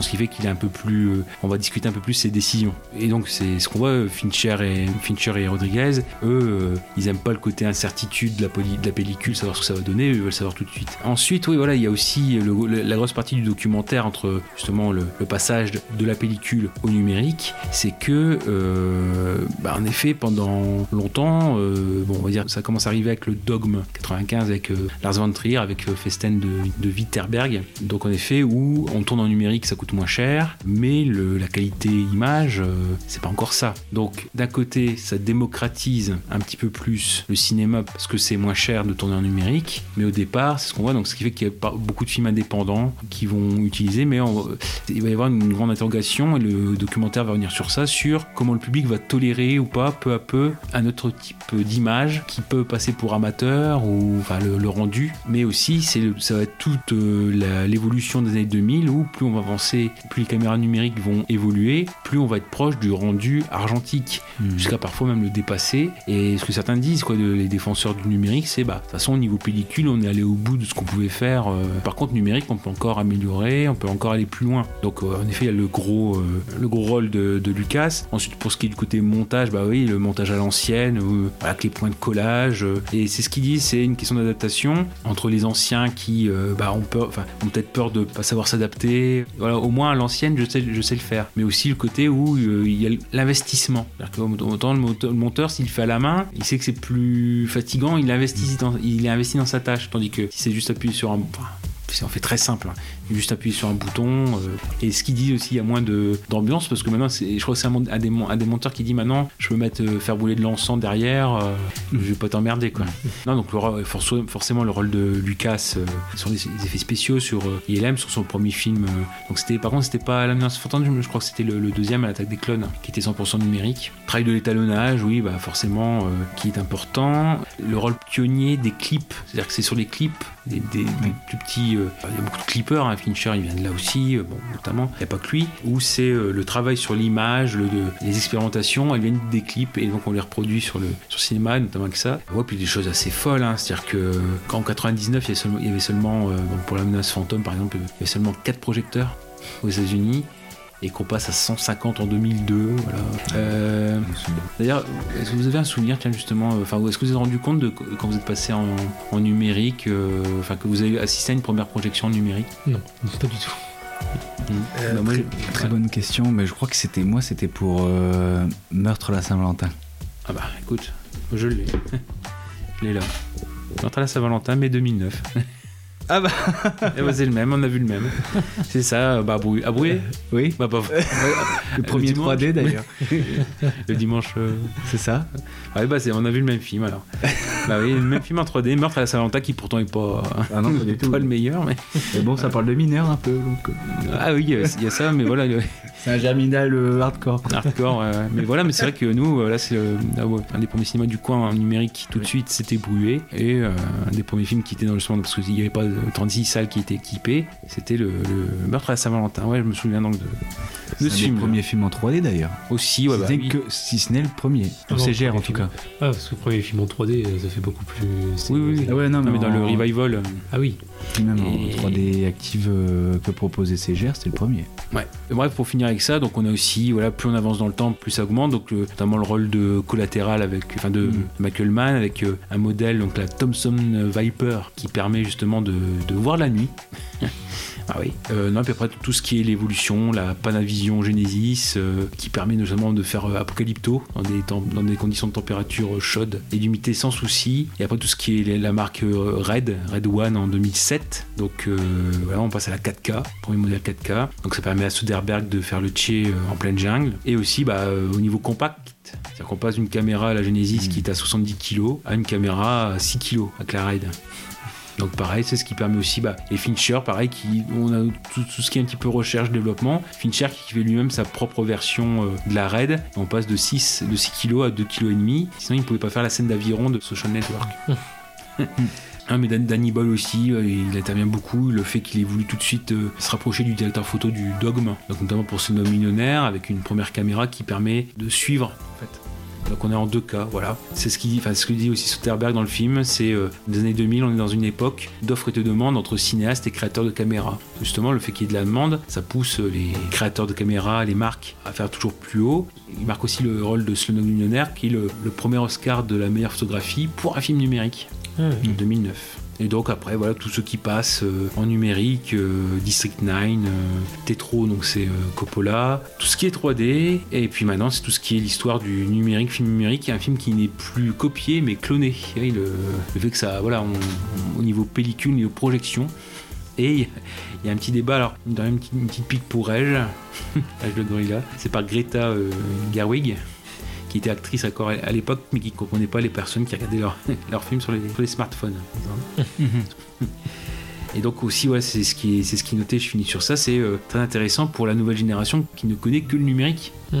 Tant nous, euh, on est encore entre les deux parce qu'on on connaît. Dernière chose, ça je disais, c'était important pour nous, ça fait écho avec nous, parce que voilà, l'éclosion, donc l'éclosion de nouveaux talents, mais qui sont moins rebutés par la difficulté d'un tournage à l'ancienne. Forcément, les outils numériques, euh, ça facilite ça. Et ce que j'ai marqué, moi, pour moi, c'est fait le, le parallèle avec nous pour le podcast parce que finalement on passe à du numérique, on enregistre plus sur bande. Et donc euh, il y a un montage qui est fait pour l'épisode plus dynamique. Et euh, le fait que les outils se démocratisent, euh, qu'on peut avoir un petit studio à domicile, mais voilà, c'est euh, il y a une interrogation sur le fait que bah, finalement comme tout le monde peut s'exprimer, on perd le côté artisanat ou enfin même si on peut, on peut le faire de façon artisanale, il n'y a pas de souci, mais que c'est plus des vrais qui font euh, qui font ça. Donc euh, bon donc ouais, euh, voilà, c'est qu'il y a plus de films, euh, mais pour Oui. autant, est-ce qu'on perd en qualité? Oui, bah, je vois même, il y avait le- l'appareil photo euh, Canon, bah, c'est celui avec lequel vous tournez vos, Ouais. vos vidéos pour YouTube. Et le fait voilà, qu'il n'y a plus vraiment de vrais producteurs, Voilà, parce qu'en fait, tout le monde peut facilement arriver.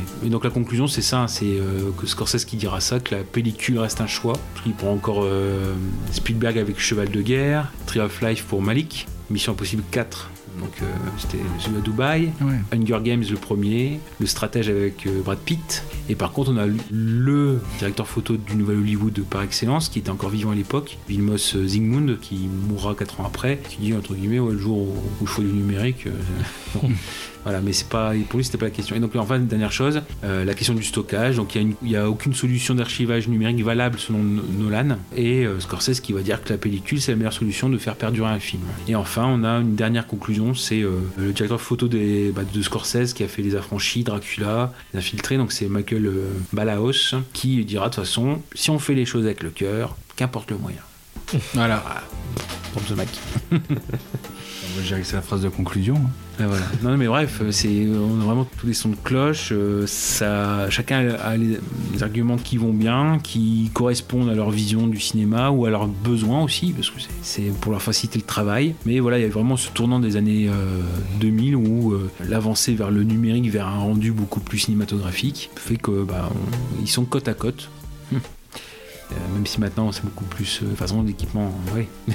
c'est le numérique qui est passé devant. Non, mais en tout cas, très intéressant.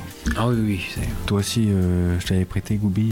euh, Ouais, bah, bah, de toute façon, je, je vous rejoins sur, sur toute la ligne. hein. C'est clair que à partir du moment où tu fais un documentaire avec que des piliers comme ça, Hmm. Bah, Ça- moi, ça se regarde. ouais, j'avais juste peur euh, au départ que ça soit euh, trop technique, que euh, il y ait que des euh, voilà, que des références, euh, mais que ça soit vraiment euh, quelque chose de vraiment technique. Et au final, non, c'est super bien expliqué. C'est Ouais, limite, il y a, que- des schémas. Enfin, on se croirait Ouais, limite c'est pas sorti. Il n'y a que deux trucs techniques en fait quasiment. C'est euh, comment l'image imprime euh, la pellicule et comment elle imprime la carte. euh, Et c'est expliqué avec des animations. euh, Hmm. Voilà, c'est très clair, c'est très ludique. Donc, euh, donc non, euh, c'est, je regarde pas. Ah, très bien. Pareil, si vous avez l'occasion, euh, bon, vous pourrez m'en tomber dessus, mais euh, chez Knos à un moment donné.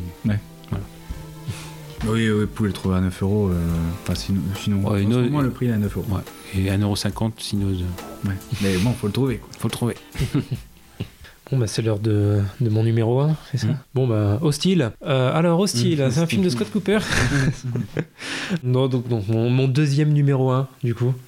Parce que vraiment, je tiens, je tiens à mettre Hostile aussi haut en numéro 1. mon deuxième numéro 1, c'est La La Land. Alors, euh, je sais, ça, on disait qu'on n'allait pas faire les films qui reviennent dans tous les tops et patati et patata. Et La La Land, c'est un film qui revient souvent. Mais je- pareil, je pouvais pas, le- pas le mettre, comme, comme pour voir là-haut. C'est vraiment le- mon film préféré de la décennie. Donc, euh, à un moment donné, euh, même si essayé d'être original, bon, fallait bien que je mette quand même le film qui me tienne le plus à cœur. Donc, film sorti en 2016 ou 2017, ça dépend. 2016 euh, aux États-Unis, 2017 en France, euh, en janvier. Donc, En janvier.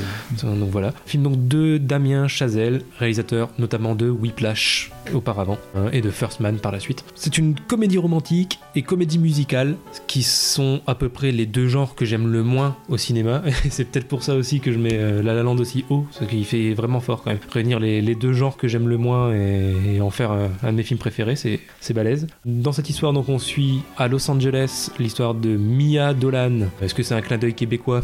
Damien Chazelle est québécois, je ne sais pas, peut-être. En tout cas, Mia Dolan, jouée par Emma Stone, qui est serveuse et qui passe des auditions pour devenir actrice à Hollywood. Et en parallèle, l'histoire de Seb Wilder, passionné de jazz, qui vit en jouant dans les bars et les restaurants. Et lui, il est joué par Ryan Gosling. Le scénario a été écrit dès 2010. Donc ça remonte euh, à loin quand même. Mais à l'époque, euh, Damien Chazelle n'a pas trouvé de financement pour son film. C'est pour ça qu'il a donc réalisé Whiplash. Et hop, c'est dans la poche. gros succès. Et donc euh, ensuite, les, les financements sont venus tout seuls. Gros, gros, gros succès critique. On peut difficilement même faire mieux. Parce que 7 Golden Globes, 6 Oscars, 14 nominations au total. À part Euh, le meilleur film. Ouais, du coup, à part- le, petit scandale meilleur film qu'il y avait eu avec Moonlight, mais euh, bon, quand même, du coup, euh, meilleur réalisateur, meilleure actrice, meilleure musique et meilleure chanson d'ailleurs. Donc euh, deux, Oscars du coup pour Justin Hurwitz, meilleure chanson et meilleure musique. Donc voilà, moi la, question que je me suis posée c'était à quoi est-ce que je reconnais un chef-d'œuvre? Bah en fait, pour moi, c'est quand j'en attends beaucoup d'un film et qu'il arrive à m'en donner encore plus. Et là, c'est ce qui est arrivé avec ce film-là. C'est-à-dire que vraiment, comme, comme j'ai dit, déjà, je suis pas fan de comédie musicale au départ, et pourtant, j'ai vraiment zéro reproche à faire à ce film. Je le trouve parfait euh, sur tous les points. Et, euh, ça, c'est très rare que ça m'arrive parce que sur à peu près tous les films, même ceux que j'aime le plus, j'arrive toujours à, titiller, à aller trouver le petit défaut qui. Et là, non, vraiment, il y a rien que j'aime pas dans ce film. Le duo, je le trouve absolument incroyable, attachant, et les deux, aussi bien Ryan Gosling que Emma Stone, je les trouve impressionnants parce qu'ils montrent qu'ils savent jouer, danser et chanter et tout faire, et même jouer euh, de la musique pour ce qui est de Ryan Gosling, donc qui avant ça savait pas du tout jouer de piano, qui a pris des cours exprès pour ce film. C'est aussi un film qui a réussi à me faire tomber totalement amoureux, hein, donc là, en l'occurrence d'Emma Stone, pas, pas de Ryan Gosling, un petit peu aussi quand même. Euh, non, enfin vraiment tout est nickel, quoi que ce soit le montage, le scénario, les chorégraphies, les musiques, euh, la réalisation, tout, le jeu sur les couleurs, enfin c'est tellement de trucs à traiter qu'il faudrait que j'en parle, fasse une émission rien que sur ce film-là de toute façon, donc je vais, je vais pas y aller point par point, mais euh, le scénario aussi je trouve fort parce que contrairement à ce qu'on pourrait croire au départ, c'est pas juste une histoire d'amour, quoi, il y a énormément de choses euh, qui sont traitées en parallèle. Ce que j'aime avec ce film, c'est que pour moi c'est une, une lettre d'amour de, Damien- de Damien Chazelle, c'est à la fois une déclaration d'amour à l'amour, au cinéma, à la musique, euh, avec le jazz notamment, à la danse avec ses chorégraphies, à la peinture à travers tous ces jeux de couleurs, euh, ces différents plans euh, qui sont dignes des plus grands tableaux euh, classiques. Enfin, c'est une, voilà, une déclaration d'amour à l'art en fait, sous, sous toutes ses formes, et c'est ça que j'aime euh, avec ce film. C'est, de l'art, euh, à proprement parler. Sans compter aussi, euh, alors je disais, les scénarios, c'est pas juste une histoire d'amour, il y a 10 000 messages aussi qui me parlent derrière, que ce soit la, la critique du, du sacrifice de l'art au profit des produits commerciaux. Euh, du coup, ça rejoint aussi euh, certains films dont on a parlé auparavant. Sa fin pessimiste sur l'amour, forcément, ça me parle aussi. hein. Dès que c'est pessimiste euh, sur l'amour, c'est pour moi. Euh, enfin voilà, vraiment euh, sur tous les points, euh, j'aime énormément ce film. Les, les musiques aussi, aussi bien. Alors je disais, ouais, Oscar de la meilleure musique et de la meilleure chanson, c'est vrai que les deux sont réussis, quoi que ce soit juste les, les mélodies quand il n'y a pas de paroles, mais aussi les, les chansons, les, textes des chansons. Quoi, que ce- la scène d'ouverture, la fameuse scène d'ouverture qui a tant fait parler en, en plan séquence, c'est quelque chose de fou. Puis la, la chanson en elle-même est, est vraiment bonne. Et voilà, après, on va pas citer toutes les chansons une par une, mais City of Stars. Ouais, ouais, City of Stars, la, la- la plus connue. euh, Enfin, tout est très beau, très poétique. Et l'épilogue, 7 minutes. Ouais, qui reprend euh, les Mm. différentes musiques du film. ouais, la musique euh, peut-être qui me touche le plus, elle a même pas de paroles, c'est le, le thème de Mia et, et Seb, du coup.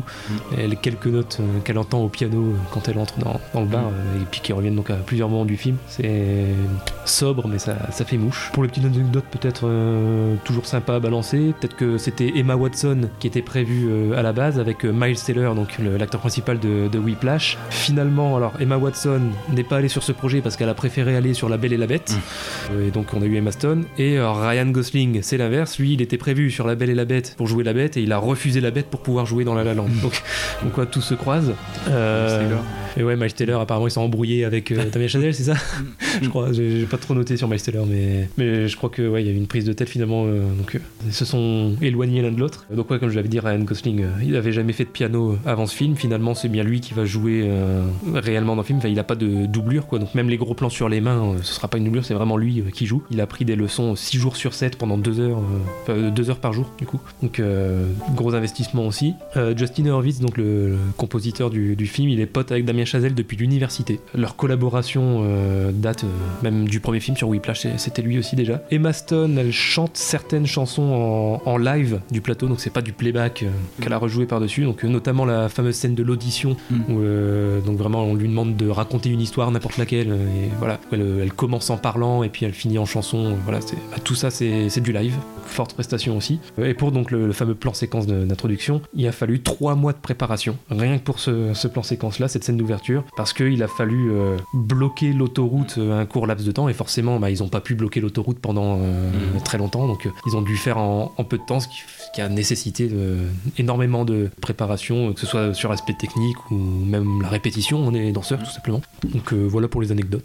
Vous l'avez vu aussi tous les deux je suppose J'ai vu plusieurs fois et bah autant oui Kaza il disait euh, de pas me mettre un film qui correspond à nos émotions ou enfin du moins euh, des choses très présentes. Et non c'est vrai que c'était à un moment donné où ça allait pas très bien et c'est ça m'a c'est un film qui m'a remonté qui était important j'ai vu plusieurs fois et que euh, a à peu près tout dedans. C'est très très joyeux. Ouais, il y a peut-être euh, alors c'est pas c'est pas un reproche mais c'est dans le côté euh, où des fois on comprend pas certaines réactions et notamment il y a un, événement clé entre les deux personnages et euh, où il y a une embrouille et finalement l'embrouille on pourrait avoir l'impression qu'elle pourrait s'il y avait un peu plus de dialogue de communication entre les deux facilement se, se résoudre et finalement non. Et, mais en ayant réfléchi des fois la vie c'est comme ça. On ne dit pas les choses qui devraient être dites même si ça semble simple c'est un, malentendu et ça peut arriver aussi. Donc il y a cette petite scène là et surtout quand je compare par rapport à notre film euh, c'est euh, Star is Born. Ouais. Où finalement moi il y, a des- il y a des réactions des personnages qui me font complètement sortir du film euh, Ah bah, totalement. Tu parlais par exemple du,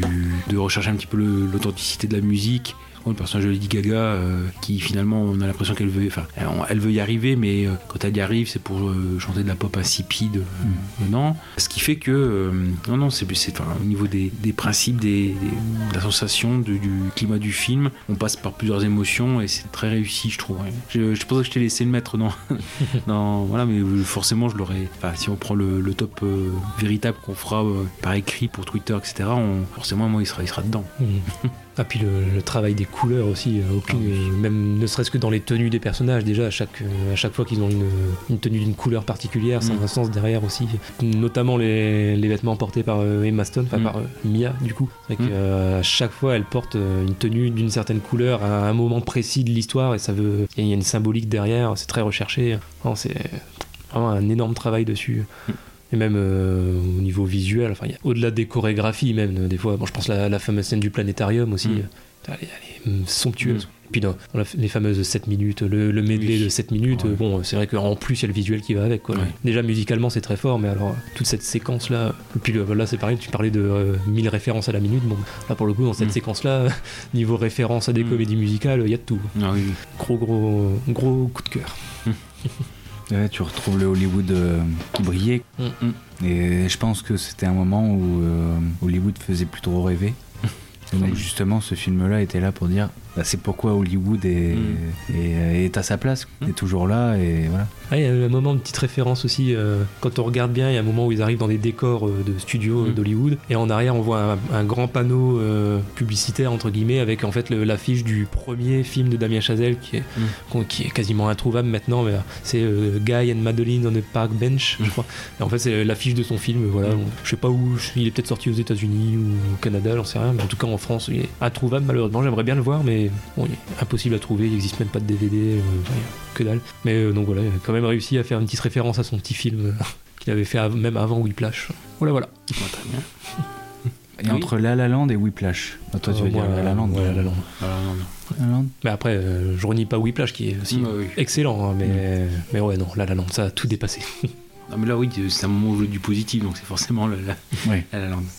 Surtout, des fois, les, quand c'est de des comédies musicales avec des chansons originales, euh, là, franchement, il y a un gros travail de fait et c'est bah, pas cucu, quoi. Mm. enfin, c'est pas cucu. Ça a du sens, ça imprime l'oreille. Je pense que la différence en fait entre les deux, c'est que La La Land, c'est vraiment tout le film qui m'a marqué. C'est Mm. pas juste des personnages ou quoi, c'est vraiment sur, sur tous les points. Alors que Whiplash, avec le recul, même s'il m'a aussi marqué, je me dis que tu retires la prestation de J.K. Simons, bah il me reste pas grand chose du film, tu vois. Oui. Pourtant, il est bon quand même, hein, l'histoire est bien écrite, tout ça, mais. C'est vrai que tu retires J.K. Simons qui est impressionnant dans le film, bah euh, je retiens pas grand chose. Alors que La La Land, bon c'est vraiment, euh, même tu me retires Ryan Gosling ou tu vois, bon, Ouais. le film va rester exceptionnel. Très bien. Et donc là, nous arrivons au top 1 Et oui, le dernier. du sage, du mage même. Gravelax. Alors, un peu culotté, mais c'est pas. Enfin, je vais m'expliquer, c'est pas euh, un double numéro 1, c'est juste que quand j'avais fait le classement, il y avait parfois des. Ouais, bah, comme euh, Problemos, euh, la tour de contrôle, etc. On est dans la même catégorie. Et là, euh, bah, c'était des catégories avec des personnes qui se ressemblent. voilà, bon, ça c'est un cliché raciste.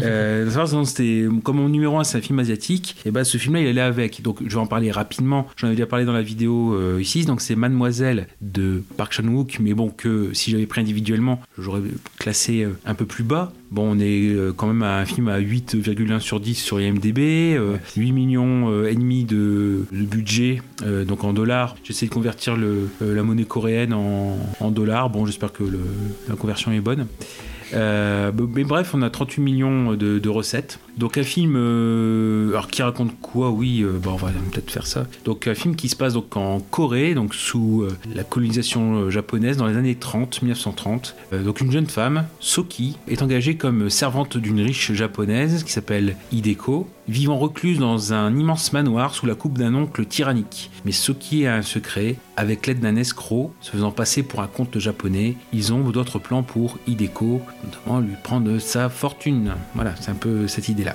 On a un, film, euh, bon, pareil, euh, très intéressant, donc par Chan Wook, hein, toujours pareil, donc dans 2016, Mademoiselle, qui est à voir en VO, parce que il y a un petit jeu sur les sous-titres, c'est assez intelligent. Donc on est en Corée, mais euh, la villa, c'est des Japonais. Donc quand c'est euh, les dialogues sont dits en japonais, les sous-titres sont en jaune. Quand c'est en coréen, c'est en blanc. Et pour la façon de communiquer, c'est euh, important. Donc, donc voilà. Donc c'est pas un artifice. C'est un film extrêmement délicat, avec des décors de, de ouf. hein. Ici, il y a la, la bibliothèque, euh, les jardins, la villa britannico-japonaise. Hein, c'est vraiment très très fort. Puis pareil, on a des personnages bien trempés, personnage de l'oncle tyrannique avec euh, une langue noire bien dégueulasse parce qu'il, il- comme il écrit, il y a toujours la langue. Enfin, il, il, il- il a le stylo et l'encre qu'il met à sa à sa bouche. Il y a ce côté aussi où je vais pas trop en dévoiler, mais il y a la nature des lectures qui est très euh, euh, spéciale. Et euh, il y a des petits cours qui sont faits pour Hideko, donc la mademoiselle, parce que justement elle doit faire la lecture. Il y a une précision dans la narration. Par exemple, le l'art des pauses, des pauses dans la lecture, pour le- laisser euh, l'imagination euh, vagabonder. Puis voilà, bah, quelle imagination, bah, je, euh, voilà, je, je vous laisse voir le film. Un, un véritable aussi voilà, de rapport sur le, le rapport au livre. Il y a des, mar- il y a des marchés, des, des marchands, etc. Et bah, il faut dire aussi les choses. Il y a une érotisation assez poussée. Voilà, un côté assez poussé, mais bon, qui n'est pas gratuite. Voilà, c'est pour montrer la passion des, des personnages. Euh, donc euh, certaines scènes, c'est comme ça. Comparé à l'autre film qu'il avait fait, euh, Thirst, film Ah. vampire, c'est niveau érotisation, c'est. Parce que Ah. c'est du même réalisateur, je crois. si je me trompe Oui, pas. enfin, je crois, ouais. Ouais, il me semble. Et bah là, en fait, on a des choses beaucoup. Il y a des choses où c'est très. Voilà, c'est assez passionné. Ouais. Et des choses assez euh, spéciales, comme le. euh, oh, ou peut-être même sous-entendu, le, le, le tâtement de l'amour. Euh, c'est comme ça. Enfin, à la fin, c'est plus du tout euh, suggéré. hein. Non. Mhm. Toi, tu l'as vu euh Oui, oui, oui, l'ai vu. Oui, donc les. L'amour. ouais, Voilà. les- Et surtout aussi, bah, ce qu'on a, c'est on, on retrouve le personnage du faux comte qui euh, est joué par le, le, le tueur de The Chaser qu'on avait fait dans Movie Land 2, donc Jung Woo Ah, et qui est quasiment euh, méconnaissable parce qu'il n'y a pas de bonnet et puis dans le film il court pas. Voilà, donc, on reconnaît pas. Euh, et donc bref, c'est un film assez. Bah, de toute façon, on n'entendait pas moins de Park Chan Wook. hein, donc euh, un film élégant, stylisé, divisé donc en plusieurs parties, alors qui permettent parfois des allers-retours, des changements de point de vue, etc.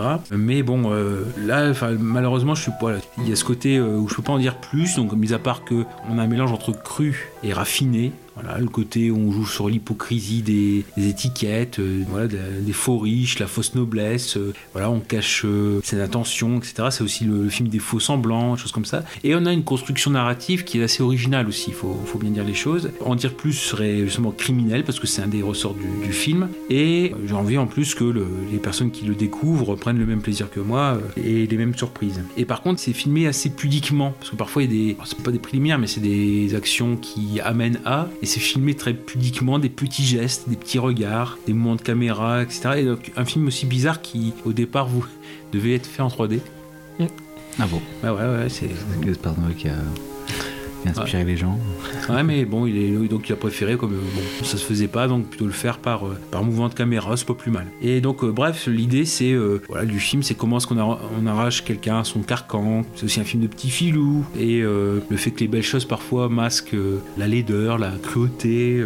rien qu'un exemple peut-être, voilà, comme c'est dit assez vite, dans le parc de, de la villa, on a un cerisier, donc très beau en fleurs, etc. Mais finalement, c'est le cerisier où la tante de Mademoiselle s'est pendue. Donc la beauté, mais en même temps, voilà. Ouais. Bon, ça juste se donner un, un élément comme ça pour avoir une petite idée. Rappelez vite fait pour ce film-là, parce que c'est vrai que c'est pas mon numéro 1, c'est vrai que c'est un peu un peu embêtant, Euh, mais bon, c'est très bien. Donc euh, c'est l'adaptation en fait d'un roman euh, anglais de 2002, donc qui s'appelle Du bout des doigts et qui est de Sarah Waters, qui par contre se passe dans le Londres des années 1860. Bon, alors que là, encore une fois, on est en Corée sur la colonisation japonaise des années euh, 1930, mais pour lui, par Hawk, c'est le moment où la noblesse existe encore et le métier de servante aussi, et qu'on est en équilibre entre la, encore les vieilles manières, la tradition, et qu'on se dirige peu à peu vers la modernité. Là, donc, c'est un film qui a été tourné en numérique, bah, parce qu'on vient d'en parler, donc voilà. Même si Park Chan-wook trouve que la pellicule est supérieure. Voilà.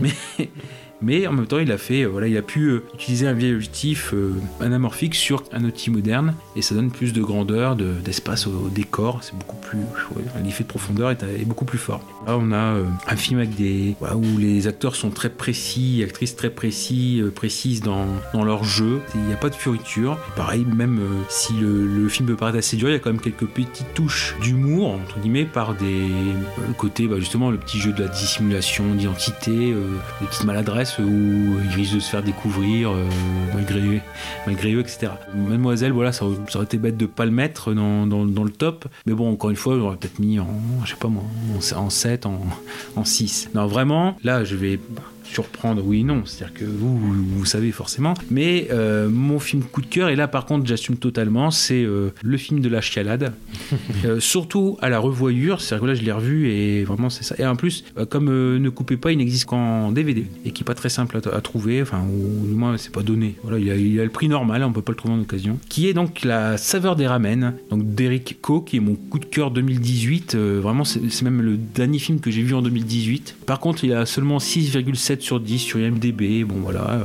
il a pas fait beaucoup de recettes, hein, euh, 735 000 euh, dollars, mais donc un film assez, euh, assez, assez tendre qui. Alors c'est ça aussi, euh, quand j'ai lu un tout petit peu, qui est une œuvre de commande, mais franchement, elle a une âme pas possible. C'est-à-dire que le but, c'est de célébrer les 50 ans d'amitié entre le Japon et Singapour. Un producteur qui avait donné ça comme mission à Eric Ko, alors qui est euh, connu plus pour des films euh, dans le- dans l'esprit de Mademoiselle, et euh, juste avant, il y avait Hôtel Singapura, donc un petit peu, voilà, olé olé.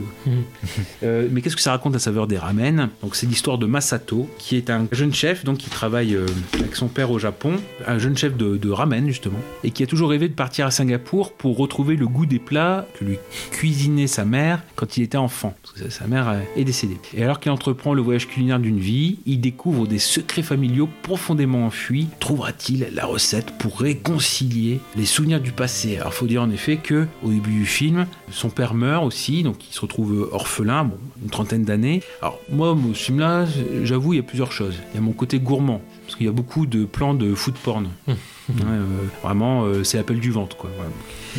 Euh, Ça doit me plaire aussi. et euh, donc en effet, donc le père de Masato, le personnage principal, quand il était rentré de Singapour, il avait ramené tout le savoir-faire qu'il avait acquis là-bas, au Japon. Et donc il a, Oh, ouais, bah, Pourtant, j'ai la bouche fermée. Non, mais c'est ta- faim. ça remonte. Pardon. Ouais. Et donc, ouais, son père, en effet, était cuisinier, euh, le rang de cuisinier euh, gastronomique japonais, donc c'était assez, assez fort. Et justement, c'est ce qui faisait le succès de son restaurant, c'est que bah, il avait quand même des une cuisine originale, il avait amené un mélange et qui euh, faisait son, son- vraiment son, son succès. Masato se retrouve orphelin et juste avant cet, événement, il recherche vraiment à retrouver le- les goûts de la cuisine de sa mère. Il se fait livrer des produits très spéciaux par courrier, etc.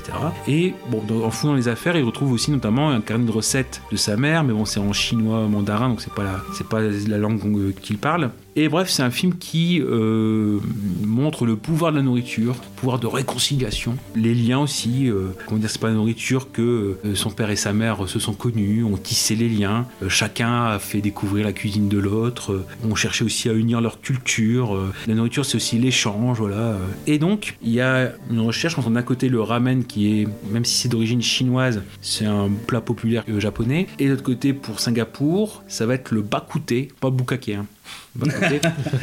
Voilà, qui est, euh, qui est une, soupe en fait. Alors pas, pas un, un plat très populaire parce que c'est la- les, classes populaires qui le faisaient. Donc une soupe avec euh, la viande, l'os, donc ça fait une sorte de bouillon, plus le thé, mais le thé qu'on prend après.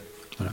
Donc finalement, c'est ce qu'on va voir ici. Il va y avoir une recherche de retrouver ce- ce- la recette ici, le goût du euh, bakouté de, de sa mère. Et donc, arrivé à Singapour, il cherche son oncle, le frère de sa mère. Et euh, le souci, justement, autant pour son oncle, ça va pas, pas souci, il va l'accueillir à, bras ouverts. Mais par contre, avec sa grand-mère, ça va être beaucoup plus compliqué. Donc, la, la mère de sa mère, c'est le côté maternel, grand-mère maternelle. Et bah, justement, on comprend le contexte aussi. On comprend aussi la tension entre les cultures. Je rappelle, c'est le film où euh, il y a quand même des réconciliations depuis 50 ans entre euh, le Japon et Singapour. Mais euh, justement, bah, autant avec des mademoiselles, on avait les problèmes de l'occupation de la Corée par le Japon. Là, c'était l'occupation de Singapour par le Japon. Et c'est dit de façon très fine, puisque c'est le personnage qui, à un moment donné, donc il se fait recevoir par sa grand-mère, il se fait dégager. Et donc, dans son hôtel, il y a un reportage sur une exposition qui a lieu à Singapour sur Singapour durant la Seconde Guerre mondiale. Et justement, où il, euh, y a un scandale parce que, entre guillemets, le titre de l'exposition, c'est euh, le nom qu'avait Singapour durant la Seconde Guerre mondiale, donc un nom de soumis, entre guillemets, euh, soumis au Japon. Et donc, il a fallu retitrer, le, c'est le titre du reportage, hein, ici, il a fallu retitrer le nom de l'exposition avec Survivre à l'occupation japonaise, la guerre et son héritage. Et donc, en fait, c'est ce qu'on voit, c'est-à-dire que autant dans la société normale, bah, comme son oncle, eux ont fait la paix avec le Japon, autant la grand-mère, par exemple, bah, c'est ce qu'on va découvrir, c'est que c'est un japonais durant la Seconde Guerre mondiale qui a tué son mari, qui a tué donc le grand-père de Masato. Donc forcément, elle, en a un petit peu en travers et elle s'est fâchée avec sa fille, donc la mère de Masato, elle de Singapour qui se marie avec un japonais, ça passe pas. Donc en effet, ils ont coupé les liens et euh, elle n'a pas pu revoir sa fille avant qu'elle ne meure. Et finalement, bah, le petit-fils, comme il s'est fait recevoir, on peut dire bah, qu'elle dégage la vieille, je veux plus la voir. Bah non, pas du tout. Il comprend sa colère, il va même voir l'exposition et il va y avoir une sorte de réconciliation par la nourriture en faisant un nouveau plat, le ramen thé. Le mélange entre les ramen et le, bakouté, un mélange tradition et nouveauté. Euh, Donc en effet, le, le fait de- d'avoir la cuisine qui est un langage euh, universel qui touche directement chacun au cœur et au ventre. Voilà. Pourquoi est-ce que je parle de, de- de ce film-là? C'est parce que franchement, vous, vous avez- vous n'avez pas de cœur si dans les cinq dernières minutes du film, vous versez pas de larmes. Parce qu'il y a le, une, des, dernières scènes, etc. Mais surtout le- l'avant-dernier plan. Si vous ne mettez pas par terre, je, comprends pas.